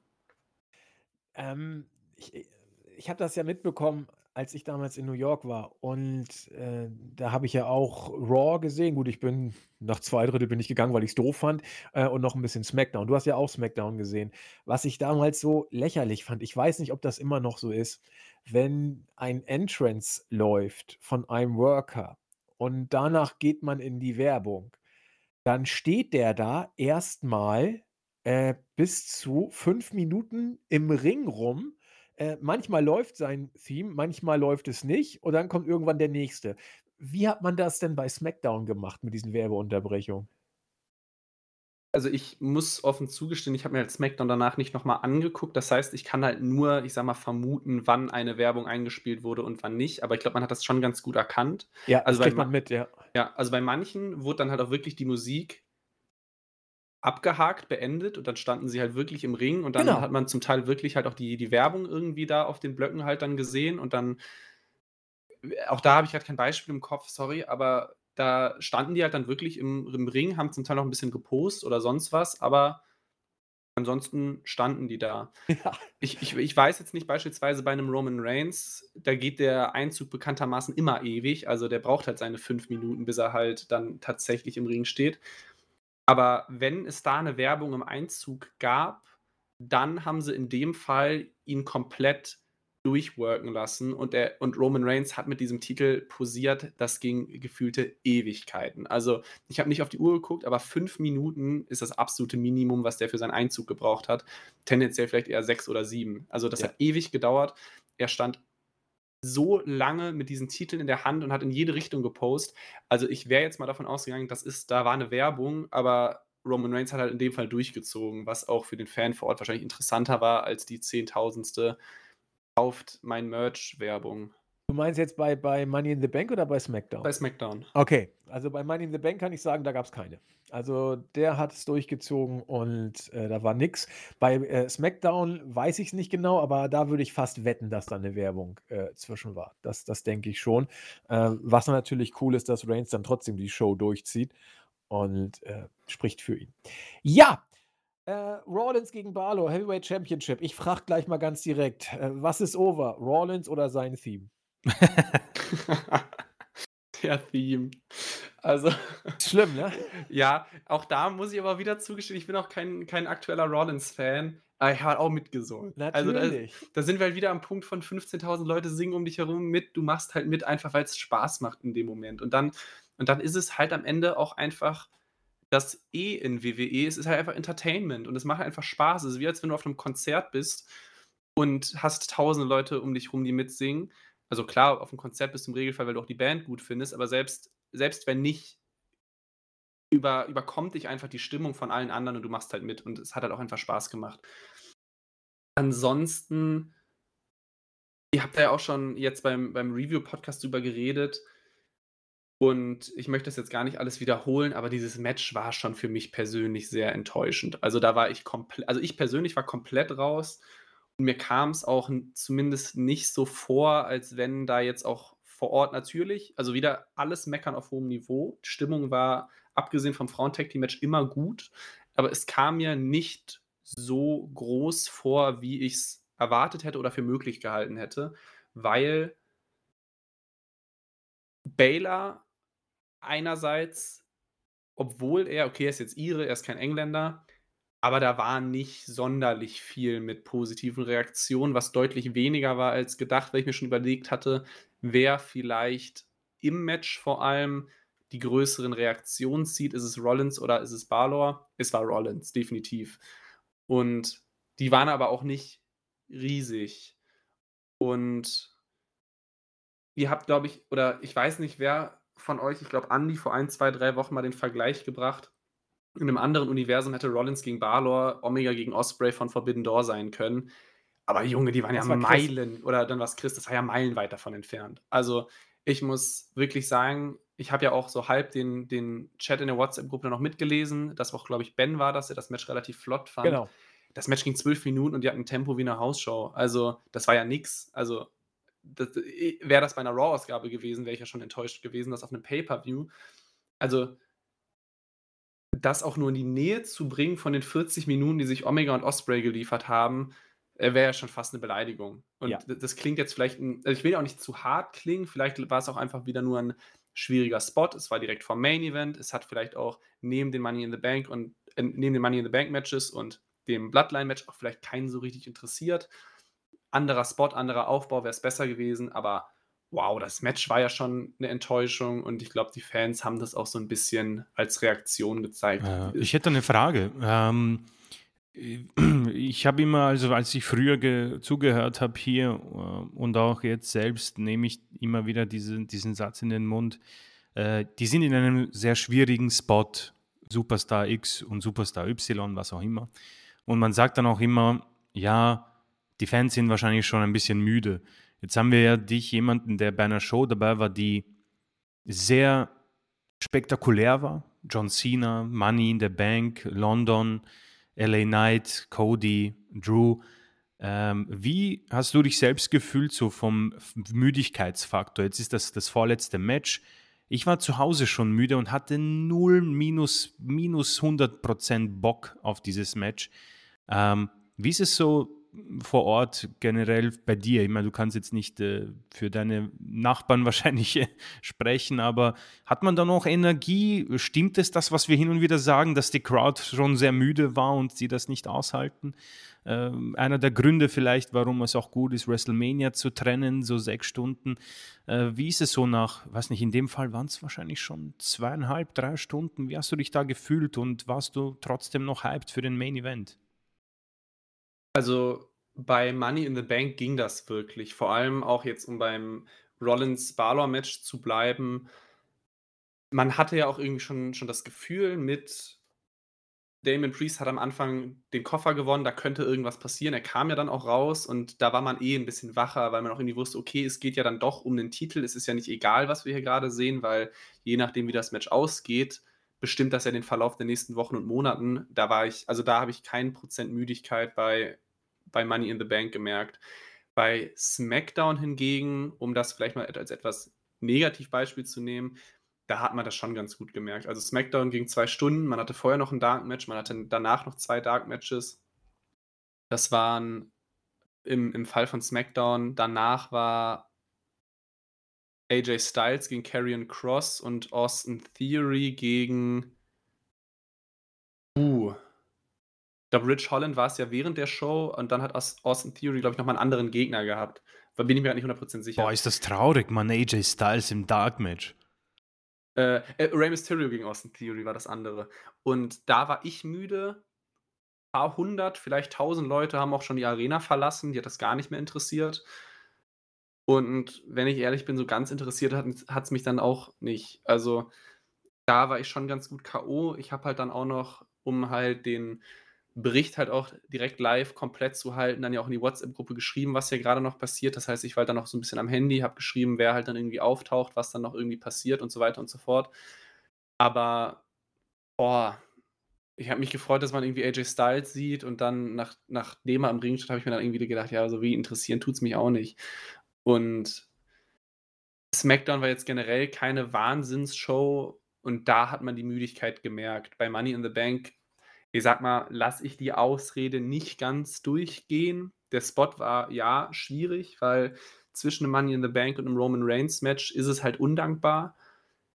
Aber das hätte man auch irgendwie trotzdem besser lösen können bis müssen. Da, boah, das, das, ich glaube, die Leute waren vollkommen wach. Ich habe mich auch sowieso mit Abstand am meisten auf dieses Bloodline-Match gefreut. Und da war ich noch bei 110% Energie habe auch schon so halb meine Stimme zu dem Zeitpunkt verloren gehabt. Aber Rollins und Balor, da war, da war mehr. Da war definitiv mehr. Das lag nicht an Müdigkeit. Ich glaube auch, dass der Spot so schlimm gar nicht ist. Also, wenn man New Japan-mäßig denkt, wäre das der Co-Main-Event gewesen und das hätte es hier wohl auch sein sollen. Ging ja immerhin gut um den Trostpflaster-Titel, aber immerhin äh, World Heavyweight Championship. Äh, und äh, die Crowd war ja auch durch das Theme ja einigermaßen stimuliert. So, jetzt weiß man nicht, ob, ob sie ihr Pulver durch das äh, Theme-Singen komplett verschossen haben. Äh, andererseits, äh, vielleicht ist es auch einfach so, wie Chris und ich das äh, wahrnehmen, dass Barlow und Rawlins derzeit nicht die heißesten WWE-Eisen im Overniss-Ofen sind. Und vor dem Hintergrund war es dann vielleicht doch wieder ein schlechter Spot, aber dann war es nicht der Spot, sondern das Match. Also äh, schwierig auf jeden Fall, wie man es dreht und wendet. Ähm, aber egal, wie man es sieht, äh, beim Main Event, du hast ja gesagt, da war, warst du ja auch am meisten drauf heiß, Chris und ich tatsächlich dann irgendwie auch. Ähm, da war es dann ja wieder anders. Ähm, ich habe es gesagt, Chris und ich waren bei den ersten fünf bis zehn Minuten uns nicht so ganz einig, wie wir sie einschätzen sollten. Wenn man das Match als Ganzes sieht und auch die Geschichte danach, war es wohl in Ordnung, es genau so zu machen. Was ich nur faszinierend fand, die Crowd war ja nicht nur beim Entrance der Usos und bei Roman Reigns total drin, sondern wie ich fand, auch mehr als nur wohlwollend. Da kannst du mir gleich mal vielleicht erzählen, ob ich mich da täusche. Mehr als nur wohlwollend bei den ersten fünf bis 10, 15 Minuten des Matches, die ja nun nicht die höchste Pace haben. Es wirkte so, als ob die Crowd trotzdem immer drin war und mit der Stimmung, warte, warte, nur ein Weilchen, gleich passiert hier irgendwas. Kannst du das so bestätigen oder war es ganz anders? Also ich würde schon sagen, die ersten 5 bis ja, 15 Minuten, das war ein absolutes Crowd-Match. Also das war sehr viel dazu da, um den Leuten vor allem vor Ort, glaube ich, eine gute Zeit zu geben. Und das, das klingt jetzt irgendwie so ein bisschen, weiß ich nicht, ich weiß nicht, ob es negativ gerade klingt, wie ich das gerade gesagt habe, aber es war, wenn man vor Ort war, wirklich unfassbar cool. Also die, wie du schon gesagt hast, die Reaktionen beim Einzug waren voll da. Auch während des Matches wurde Roman Reigns in einer Logan Paul-Manier wieder beleidigt, während Solo Sikoa im, im, positiven Sinne over war wie nichts, der Fangesänge en masse bekommen hat. Die Usos, klar, sowieso. Und ich weiß nicht, ob ihr euch noch, oder ich weiß auch gar nicht, ob man das im, im Fernsehen so klar gesehen hat. Wenn, also Roman Reigns stand auf dem Apron und die Fans haben halt angefangen zu singen. Ich glaube, wer, wer steht, findet Roman Reigns scheiße oder so. Und Roman Reigns fängt halt an, sich hinzusetzen und die ganze Arena jubelt. Haben, wir, fangen, haben wir gesehen, da hat Chris äh, drauf äh, Bezug genommen, ja, in der Tat. Und, Sehr und, geil. Und, und, dann, und dann fangen die Fans an zu singen, wer sitzt, findet Roman Reigns scheiße. Und Roman Reigns steht halt dann wieder auf. Und das sind halt so Kleinigkeiten, die halt dich als Fan vor Ort ausrasten lassen. Was ja vielleicht, je nachdem, wie kritisch man generell der Bloodline gegenübersteht, vielleicht einen vom Fernsehen ein bisschen kalt lassen kann. Aber gerade der Anfang war unfassbar für die Fans vor Ort gebucht, sodass es mir persönlich einen unfassbaren Spaß gemacht hat. Und ich auch dann, wenn, wenn wir jetzt gerade noch ein bisschen ins Match reingehen, in dem Moment, wo dann auch ich glaube, Jay Uso war es dann aus dieser Kombination aus Spear und Simone Spike rausgekickt ist, da habe ich einen Jubelschrei von mir gegeben, als wäre gerade der SFC Köln, also mein Fußballverein, in die Champions League gekommen. Das war, da habe ich mich gefühlt wie, wie ein, wie ein 13-jähriger Junge, der auf einmal wieder richtig Fan von dem Produkt ist, weil ich dann einfach so drin war. Ich wollte so sehr, dass die Usos dieses Match gewinnen, auch aus Booking-Gründen, auch einfach, weil ich sie grandios finde. Ich habe es ja schon mal auch in den Kommentaren im Board auch geschrieben. Für mich ist Jay Uso der einzige der realistisch Roman Reigns diesen Titel abnehmen kann und darf, ohne dass ich es furchtbar finde. Und deswegen hat es mich wahnsinnig gefreut, dass sie diesen Sieg bekommen haben. Ich war so unfassbar drin. Ich habe mich dann während des Matches auch die ganze Zeit gejubelt. Wie gesagt, meine Stimme war halt dann wirklich irgendwann gut weg. Und auch nachdem das Match vorbei war und man auch in der Halle gemerkt hat, okay, die Kameras sind aus, lief halt die Musik der Usos noch locker fünf Minuten weiter und kein Fan hat zu dem Zeitpunkt die Halle verlassen. Jeder hat mitgesungen, jeder hat gejubelt. Die Usos sind auch so lange im Ring geblieben und dann halt auf der Rampe und haben abgeklatscht und sonst was. Also, ja, um den Punkt von eben aufzugreifen, da war kein bisschen Müdigkeit in der Arena vorhanden. Die waren, die waren zu 110, 150 Prozent da drin. Aber das freut mich, dass du diesen äh, Superschrei da loslassen konntest, denn ehe der 1. FC Köln in die Champions League kommt, steigt der, steigt der HSV in die Bundesliga auf. Also das, beides wird nicht passieren. Und, äh, nee, freut mich total. Aber ähm, das finde ich interessant, Chris. Da gebe ich dir gleich mal äh, den Ball wieder rüber. Ähm, wir haben ja lange Zeit geungt, Chris und ich, wie gehen wir mit den ersten fünf bis zehn Minuten dieses Matches um? Und äh, wie, äh, vor dem Fernseher kam es uns ein Tick zu lang vor. Mhm. Ich habe dann gesagt, wenn du die Matchgeschichte siehst, passt es wohl. Wenn du aber jetzt siehst, wie es in der Halle rüberkam, dann passt es nicht nur, sondern dann musste es auch genauso sein. Also ich habe jetzt noch keine Melzer-Ratings. Wenn Melzer das genauso interpretiert, wie Stefan es gerade erzählt, dann wird Melzer hier fünf Sterne geben müssen. Dann, dann kommt man hier an fünf Sternen nicht vorbei. Denn was für mich die fünf Sterne, äh, sag ich mal, relativiert, wäre eben diese Anfangsphase, die hier äh, aus, aus Fansicht in der Halle äh, nicht nur sage ich mal, passabel war, sondern das Match sogar noch zu was ganz Besonderem gemacht hat. Äh, und in Sachen Dramaturgie kann man es ja kaum besser erzählen. Also es ist vielleicht eins der absoluten Highlight-Matches von WWE. Und äh, die letzten äh, zehn Monate waren nicht arm an solchen Highlight-Matches. Also dann hat man da nochmal einen draufgesetzt. Also Chris, äh, passte schon mit der Anfangsphase dann offenbar, oder? Ja, ich habe tatsächlich so ein Interview jetzt gesehen mit Dave Meltzer, wo er auch gefragt wird, wann er fünf Sterne gibt und wann nicht. Und er hat auch gesagt, dass er grundsätzlich bei alles ab vier Sterne nicht mehr große Unterschiede gibt und dass alles einfach großartig ist. Ja.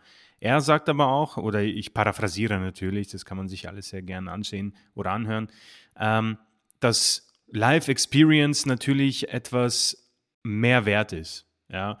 Und ja. ich denke mal, dass diese Erfahrung, die du gemacht hast, Stefan, jetzt natürlich wunderbar hier reinpasst. Denn natürlich vor dem TV-Bildschirmen, also vielleicht ein anderes Beispiel, Drew McIntyre gegen Roman Reigns bei Clash at the Castle. Ich bin mir nicht sicher, ob es vor Ort besser ist, diese 15 Minuten. Vor, vor dem Fernseher zu Hause war es arschmühsam. Sorry für das Schimpfwort. Aber hier, obwohl ich die Storyline so gut finde und eigentlich alle Protagonisten sehr gern habe, war es zwar nicht so schlimm wie Clash at the Castle, aber man, man muss schon vor dem Fernseher ein bisschen geduldig sein. Ich nehme mal das Wort, ja. Und da fällt auch schon mal der Blick zum Smartphone, ja, ob man da nicht vielleicht irgendwas bekommen hat, wo man die zehn Minuten vielleicht ein bisschen schneller vorbeigehen lässt. Aber deine Erzählungen bringen einen sehr gut vor Ort hin und glaube, äh, allein diese Geschichte mit Roman Reigns und dass der sich einfach hinsetzt, weißt du, Stichwort John Cena und wann man mit Fans interagiert, das war perfekt, weil ja. du kannst das nicht immer machen. Er darf das eigentlich, er darf das in einem Jahr einmal machen und er hat den richtigen Moment gewählt. Ja? Denn es hat nicht blöd gewirkt, es hat ihn als Ziel nicht kaputt gemacht, es hat ihn sogar einfach besser gemacht. Wo er langsam vielleicht als Trouble Chief auch den Verstand verliert, wo er sich denkt, man, jeder hasst mich, was soll das? Und da passen diese 15 Minuten genau hin und da muss ich dir Andi recht geben. All diese 32,5 Minuten vor dem Match, die ersten Minuten des Matches, das Ende des Matches und dieser Pinfall und der Jubelschrei, dass Reigns gepinnt wurde, alles danach, wie er ausrastet, dass er verloren hat, ist ein Fünf-Sterne-Experience. Ja, und würde mich nicht wundern, wenn er dort war, dann gibt er fünf Sterne. Wenn er es zu Hause gesehen hat, wird er vielleicht nicht die fünf zücken, aber es ist eine so schöne, es war ein Theaterstück mit Wrestling und ja.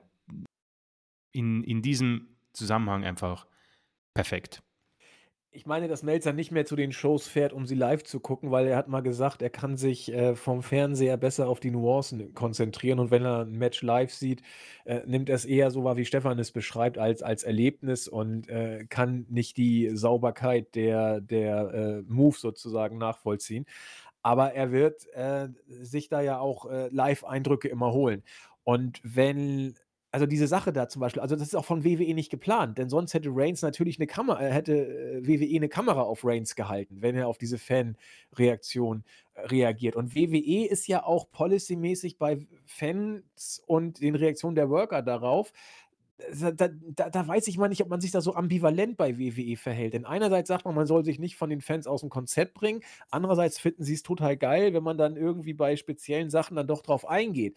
Und John Cena kann das und Reigns hat es hier auch überragend gemacht. Ich wusste es zum Beispiel jetzt, äh, so wie Stefan es erzählt hat, diesen Eindruck hatte ich bisher noch gar nicht gehabt, äh, wenngleich Chris es angesprochen hatte in der letzten Review. Aber hätte Chris es nicht angesprochen und Stefan nicht nochmal jetzt betont, ich hätte es nicht mitbekommen am Fernseher. Ich hätte es nicht mitbekommen, weil ich nur die, die, die Chance, wenn ich wirklich ganz genau aufgepasst hätte, was ich nicht habe, aber wenn ich perfekt aufgepasst hätte, hätte ich die Chance vielleicht mitbekommen.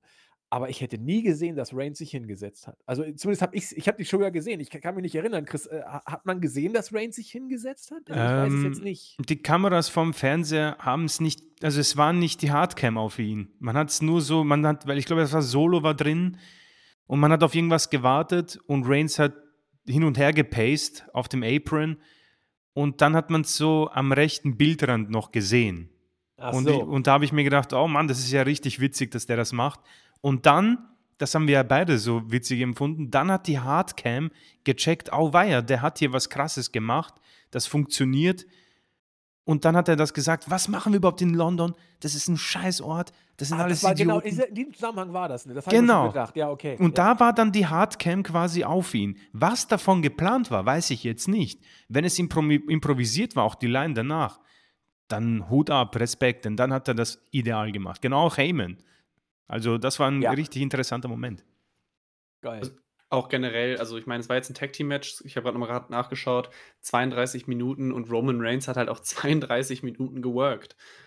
In, in Ja. dem Sinne, selbst wenn er auf dem Apron war, er hat, wenn es auch dann nur ein bisschen, bisschen in Feinheiten und Nuancen war, hat er dann doch mit seinen Gesichtsausdrücken auf die Roman is a Wanker und Fuck you Roman und was weiß ich, Fangesänge einfach in dem Sinne reagiert einfach mit diesem, mit diesem Tick Unverständnis im Gesicht, auch als dann es erst gegen Roman ging und dann die Solo Sikoa Fangesänge angefangen haben, also jetzt positiv gegenüber Solo Sikoa, hat man auch dann gemerkt, dass er halt so ein bisschen seine Gesichtszüge hat entgleiten lassen, wie halt man ja auch in den vergangenen Ausgaben davor gesehen hat, wo, wo er sich ja auch ein bisschen drüber lustig gemacht hat, als dann auch die Usos dann Solo Sikoa als neuen Tribal Chief vorgeschlagen haben, wo er dann ja auch drüber gelacht hat. Und genau so hat er halt dann auch, selbst wenn er nur auf dem Apron war, selbst wenn er wahrscheinlich wusste, keine Kamera hält gerade irgendwie auf mich, hat das halt in, dem, in der Form durchgezogen, dass er halt dann vom Gesichtsausdruck gesagt hat, ernsthaft Leute, Solo, den, also dem jubelt jetzt zu und ich bekomme Roman is a Wanker Chance ab. Und das hat er halt wirklich, gerade auch am Anfang, wo er viel draußen war, wo er über, über lange Zeit auch vielleicht nicht der Aktive im Ring war, hat er das komplett durchgezogen und er hat das Match geworkt in seinem, in seinem Gimmick, in seinem Charakter, wie du es halt nicht, nicht besser oder nicht noch mehr tun kannst, sondern er hat Sekunde für Sekunde darauf geachtet, dass er in seiner Rolle bleibt und dass er das halt gerade durchzieht und jede Reaktion der Fans mit einer Gegenreaktion beantwortet, egal wie klein seine Gegenreaktion ist. Dieser Ja. Ich setze mich hin Moment, ist ja eigentlich- ein Hausshow-Moment. Sorry, dass ich hier unterbreche, Andi. Ge- Genau richtig, mach Ja. weiter. Äh, genau, und das finde ich ja so spannend, dass er einen Hausshow-Moment, ich weiß nicht, wie die Policy ist bei WWE, äh, wie oft man vielleicht Gimmickbruch begehen darf. Ich würde das jetzt nicht als Gimmickbruch irgendwie einstufen, ganz und gar nicht, aber ich glaube, dass das ein Hausshow-Moment war, den er im Pay-Per-View gebracht hat, weil es einfach wunderbar gepasst hat. Ja. Ähm, so reine Improvisation in Anführungszeichen, äh, meinst Ja. du mit, mit Hausschuh-Moment. Und ich, äh, da, daran ergänzend noch was, was ihr beide gesagt hat, äh, Stefan und Chris. Ähm, daran sieht man, finde ich, auch, wie wichtig es ist, einem Worker ein Gimmick zu geben, das zu ihm passt. Und, und ich glaube, dieses Gimmick ist genauso einfach, wie es schwer äh, zu finden ist für jeden Worker. Es muss äh, wie so eine Art zweite Haut sein. Es muss äh, ein Gimmick sein, in das du jederzeit reinschlüpfen kannst, was äh, nicht eins eins du selbst bist, aber genug Facetten von dir aufweist, dass du jederzeit improvisieren kannst im Sinne des Gimmicks, weil genug von dir drinsteckt, ohne dass du selbst bist. Ich weiß nicht, ob mich da gerade versteht, aber äh, genau dieses Gimmick scheint Reigns jetzt zu haben. Es ist dieses Tribal Chief Gimmick, es ist genug von ihm drin, ohne dass er es komplett ist aber er kann jederzeit improvisieren. Und diesen Blick, diesen, hä, was, was, was, Solo wirklich, den hatte er auch schon, äh, als er noch äh, Face sein sollte. Und es hat überhaupt nicht geklappt Mhm, ja. damals. Äh, jetzt kommt das komplett anders rüber, weil er es anders einsetzt, weil er mit dem Gimmick spielt, weil er mit den Gesichtsausdrücken spielt, weil er mit der Crowd spielt, weil er einfach in seinem Element ist. Ähm, es hat sich vom Gesichtsausdruck so viel nicht getan, aber es kommt ganz anders rüber. Da mag Heyman eine Rolle spielen, da mag die Storyline eine Rolle spielen, da mag gewachsene Routine eine Rolle spielen, aber da mag, glaube ich, auch eine Rolle spielen, dass dieses Gimmick einfach zu Reigns passt, wie äh, die Faust aufs Auge. Äh, und äh, ja, das ist mir eben nochmal ergänzend an eure Ausführungen einfach in den Sinn gekommen.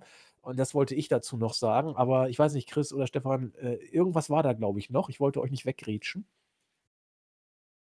Äh, bin mir gerade nicht sicher. Ich glaube, ich bin, äh, Ach so. ich bin da tatsächlich äh, am Ende meiner Ausführungen gewesen. Ähm, war mir aber wichtig, das zu erwähnen, äh, weil es, glaube ich, auch sehr wichtig war für das Match. Auf jeden Fall. Ich hatte noch irgendwas, aber ich weiß nicht mehr genau, was es war. Ist ja auch nicht, äh, so wichtig. Ähm, ja, dann war die Show ja auch zu Ende. Du hast ja auch schon gesagt, wie's dann danach weiter, äh, ging. Ähm, würde mich auch noch mal interessieren, als die, Kameras aus waren, waren die Usos, ja, sagtest du, noch, äh, lange mit ihrem Theme und auch sonst noch, äh, im Ring. Äh, passierte danach noch was? Also, kam auch Reigns noch mal raus oder irgendwie so was? Ne? Das waren die Usos, die haben abgeklatscht und die waren die Letzten, die das Licht ausgemacht haben oder gab's danach noch irgendwie Aftersegmente? Hm, ne, nicht wirklich. Also, nachdem das Match durch war und die Usos gefeiert haben, sind halt irgendwann die die Kameras aus und ich glaube, dann sind erst Reigns und Heyman dann wieder als Erstes weg. Dann hat man irgendwann gemerkt, dass ich glaube, Wade Barrett und Michael Cole waren die Kommentatoren an dem Abend. Die sind dann, äh, raus. Dann hat's halt 'n paar Minuten gedauert und dann sind halt irgendwann die Usos weg.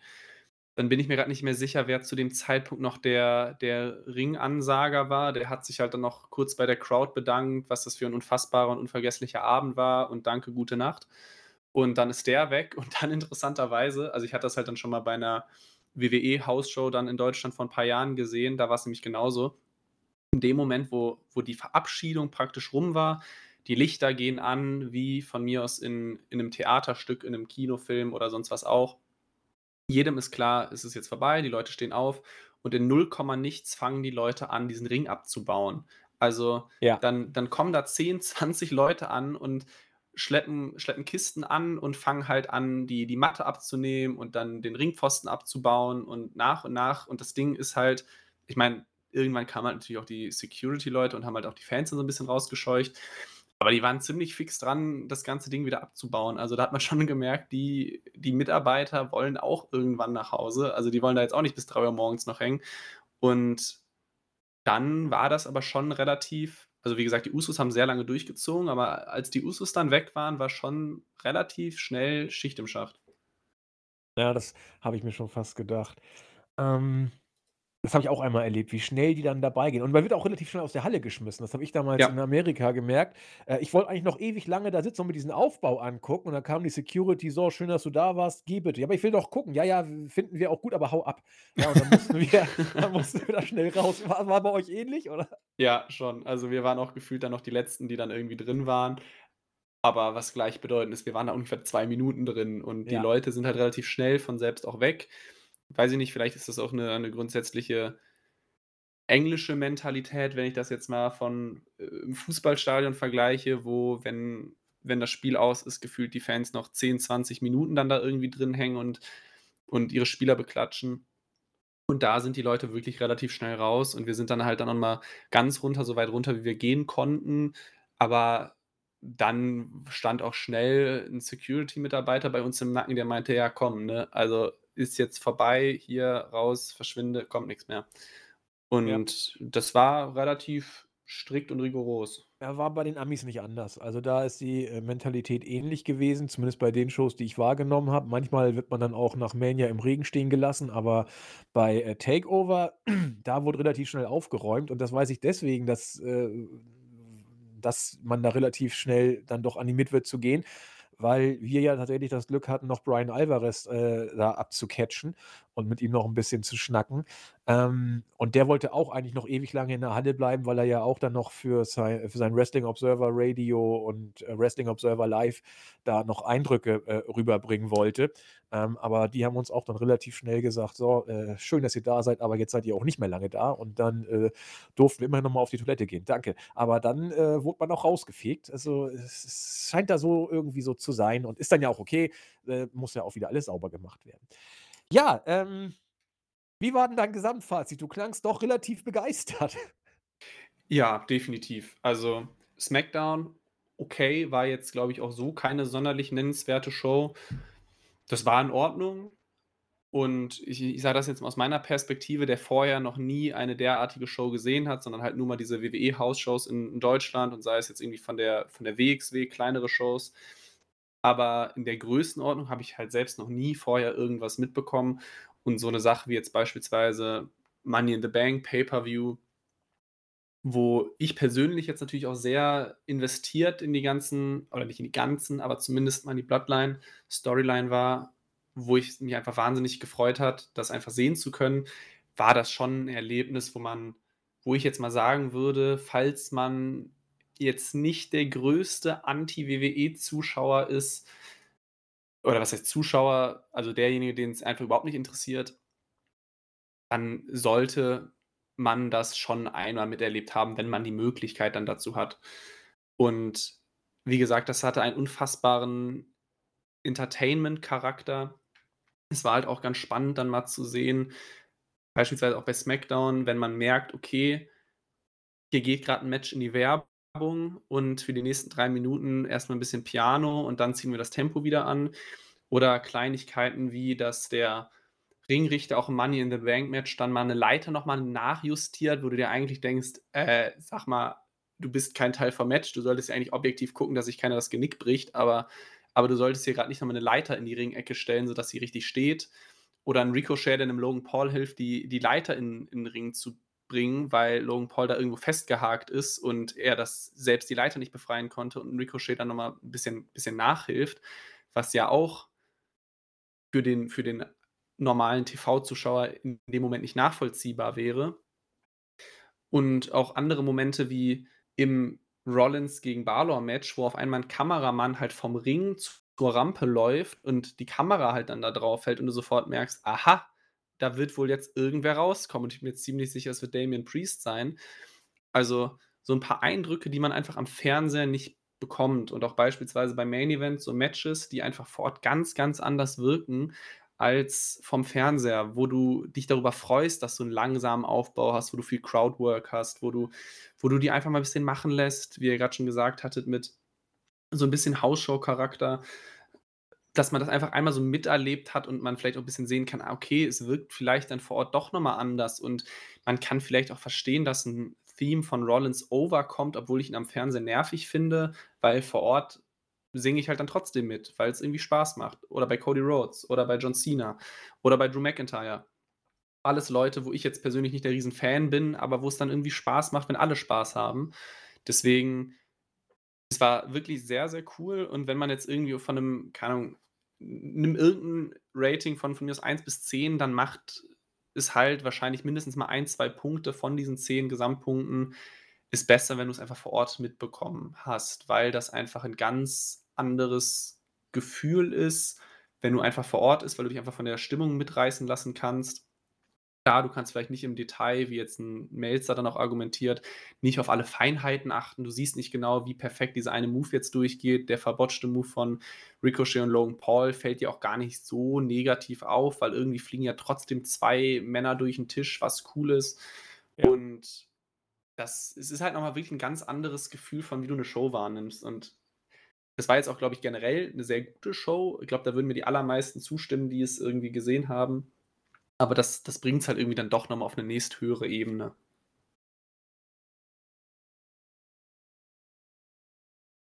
Ja.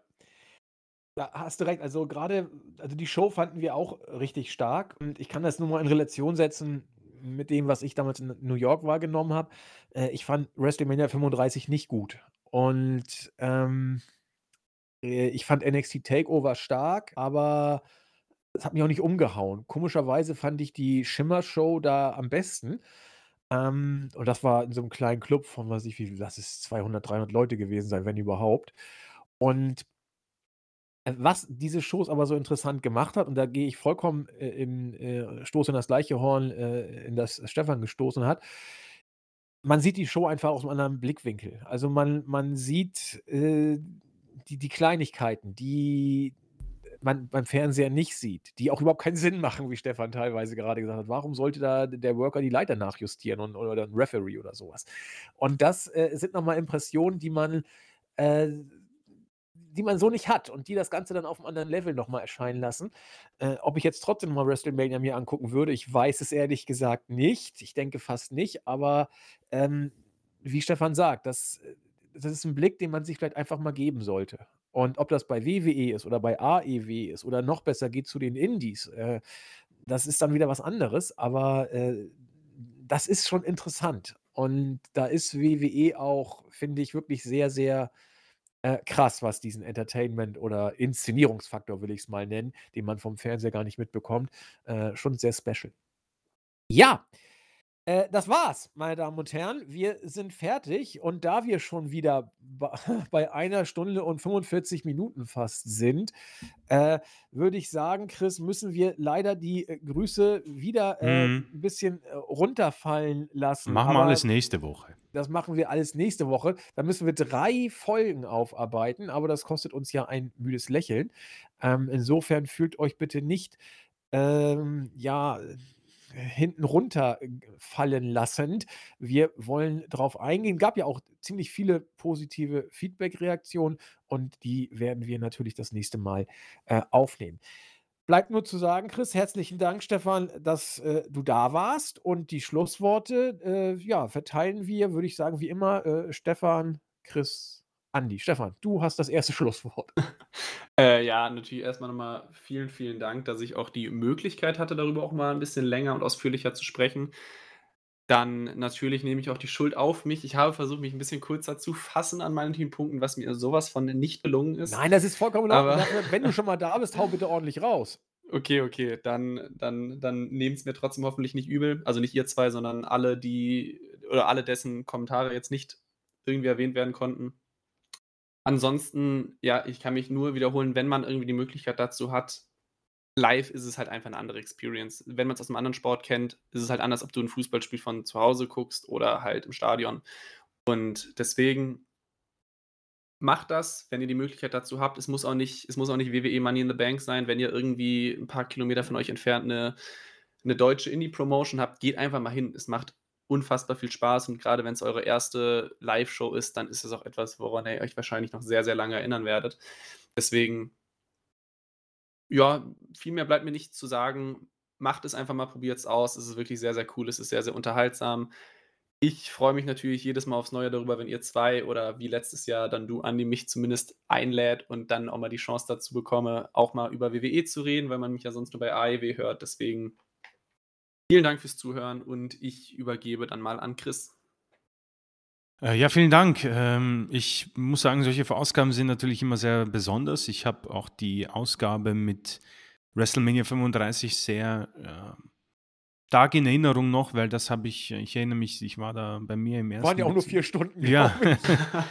da war ich im ersten Bezirk bei uns spazieren. Ich erinnere mich ganz genau, war ein schöner Tag eigentlich und das war richtig spannend, weil Jens halt auch sehr ausführlich darüber gesprochen, wie das auch war mit den Tickets und wie das war mit den Hotels und dem Regen und alles.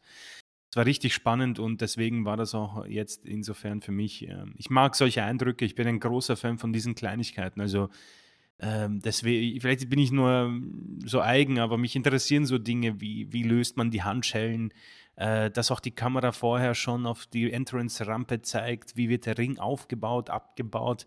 Äh, so Sachen, die man einfach im Fernsehen nicht sieht und das ist immer unglaublich spannend. Deswegen äh, nochmal auch von mir ein äh, Dankeschön äh, und klingt nach einem unglaublich coolen Erlebnis. Ähm, Sonst äh, auch vielen Dank fürs Zuhören und für die reichlichen Kommentare und äh, Money in the Bank ging ja richtig durch bei uns, also sehr, sehr schön. Wenn noch äh, Chris Mania nicht vergessen, also mh, wir ziehen uns äh, nicht, wir ziehen nicht den Schwanz ein. Ich glaube, wir haben ein 5-5 oder ein 6-6, Sechs, keine sechs Ahnung. müsste es, glaube ich, Ja. stehen. Und auch schon neue Fragen, wo ich Auch nicht so neue genau weiß, wie ich damit umgehen soll. Ja. Also, habe noch ein bisschen Zeit wirken Genau. zu lassen. Deswegen ähm, äh, irgendwas dazwischen, zwischen Schwanz einziehen und wir machen doch noch weiter. Aber nächste Woche werden auf jeden Fall alle Kommentare vorgelesen. Dann nehmen wir uns vielleicht, ähm, machen wir Raw ein bisschen kürzer und nehmen uns mehr Zeit für die Rubrik User. Auf jeden Fall. Ähm, und von mir einfach ein Dankeschön an euch. Es macht immer wieder einen großen, großen Spaß und äh, nochmal danke an Stefan. Und ja, das war von mir die Schlussworte. Ja, vielen Dank. Also böse Zungen sagen, der WrestleMania 35 Podcast hat Chris deswegen so gefallen, weil ich damals nach einer Stunde wegen äh, Stimmproblemen äh, abspringen musste. Danke nochmal für den WWE-Regen. Das war ich, ich, weiß nicht, meine Anmoderation, das war wirklich fürchterlich. Da sagte Ben zuerst, wieso, du klingst doch ganz gut. Und als er das dann sie angehört, Andi, du klingst echt scheiße, war gut, dass du ausgestiegen bist. Äh, ja, da war ich wirklich Opfer des WWE-Regens. Das, das ist auch ein, ein Skandal eigentlich, dass WWE da durchgekommen ist. Also hätte man die in Grund und Boden verklagen müssen wegen Körperverletzung. Ich glaube auch, ich habe da so eine Pseudolungenentzündung gehabt oder irgend sowas, aber Also meine Güte, da standen wir stundenlang im Regen, bis so ein blöder Bus uns mitgenommen hat. Und äh, ja, ich glaube, der Flug hat mich dann, äh, der Rückflug hat mich dann wirklich fertig gemacht. Aber egal. Ja, äh, wie Chris schon gesagt hat, wir werden äh, weiter quizzen und äh, mal gucken, ob wir das unentschieden halten können. Ich bin überhaupt so überrascht, dass wir so stark sind. Also hätte ich nicht gedacht.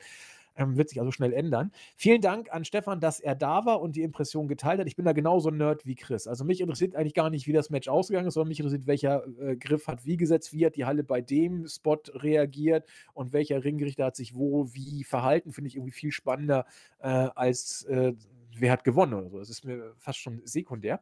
Und deswegen sind solche Sachen immer sehr, sehr wichtig. In diesem Sinne. Wenn ich vielleicht an der Stelle noch kurz einmal kurz einhaken könnte. Ich bitte darum. Natürlich, wenn ihr, sei es Board, YouTube oder Startseite, noch irgendwelche anderen Fragen vielleicht an, an mich jetzt an der Stelle habt, was jetzt ihr zwei vielleicht nicht dran gedacht oder nicht gefragt habt, haut gerne raus. Ich bin nächste Woche zwar nicht mehr beim Podcast dabei, aber ich kann gerne versuchen, so ausführlich wie möglich auf alle möglichen Sachen dann irgendwie einzugehen, falls euch noch irgendwas anderes interessiert. Genau, also schreibt sowieso in die Kommentare oder äh, wenn ihr im Board seid, schreibt Stefan direkt an oder was auch immer. Also er wird äh, in äh, Interaktion mit euch treten können. Da, dafür sind wir ja da. Also keine Panik. Also ich glaube, hast du YouTube-Rechte? Ich nicht. Also komischerweise. Also ich bin der Podcaster, habe keine YouTube-Rechte. Aber irgendwer wird da schon die Rechte haben, dass wir da entsprechend darauf antworten können. Äh, und äh, ansonsten Startseite, da können wir immer drauf reagieren und Board sowieso. Also das äh, wird schon funktionieren. Also nehmt davon äh, also nehmt gerne diese Möglichkeit äh, an oder macht davon Gebrauch. Äh, dafür haben wir unseren Stefan ja dabei. Dann versuche ich es mal mit der klassischen Verabschiedung. Tschüss, sagen der Stefan. Tschüss. Ja, das hat nicht geklappt. da muss jemand singen. Wir machen es Learning by Doing. Dann machen wir andersrum. Tschüss, sagt der Chris. der Stefan. Und der Andi. Perfekt. Also, guck mal, oh, ohne Erklärung. Beim zweiten Mal hat es gleich geklappt. Also, das ist aber auch fies. Jeder ist da immer reingefallen bis jetzt. Das, das, das, da muss man auch. Ja, ich musste auch mal singen, also das passt schon. Ja, das äh, in der Tat. Wer, wer, verliert, muss singen. Also beim nächsten Podcast, wo du dabei bist, kannst du ja schon mal ein Lied, äh, kannst du das Rollins-Theme singen. Hast du schon geübt in London, dann kannst du das ja hier auch mal zum Besten geben. Das ja, vielleicht komme ich dann doch nicht mehr. ja, also äh, unerreicht, äh, kein Scherz. Jens hat mal Looking for Freedom gesungen und äh, das äh, war Hardcore, muss man gestehen. Irgendwo findet man das, ich weiß nur nicht mehr so genau wo. Okay, also dann bis zum nächsten Mal reinhauen. Tschüss. Ciao. Tschüss.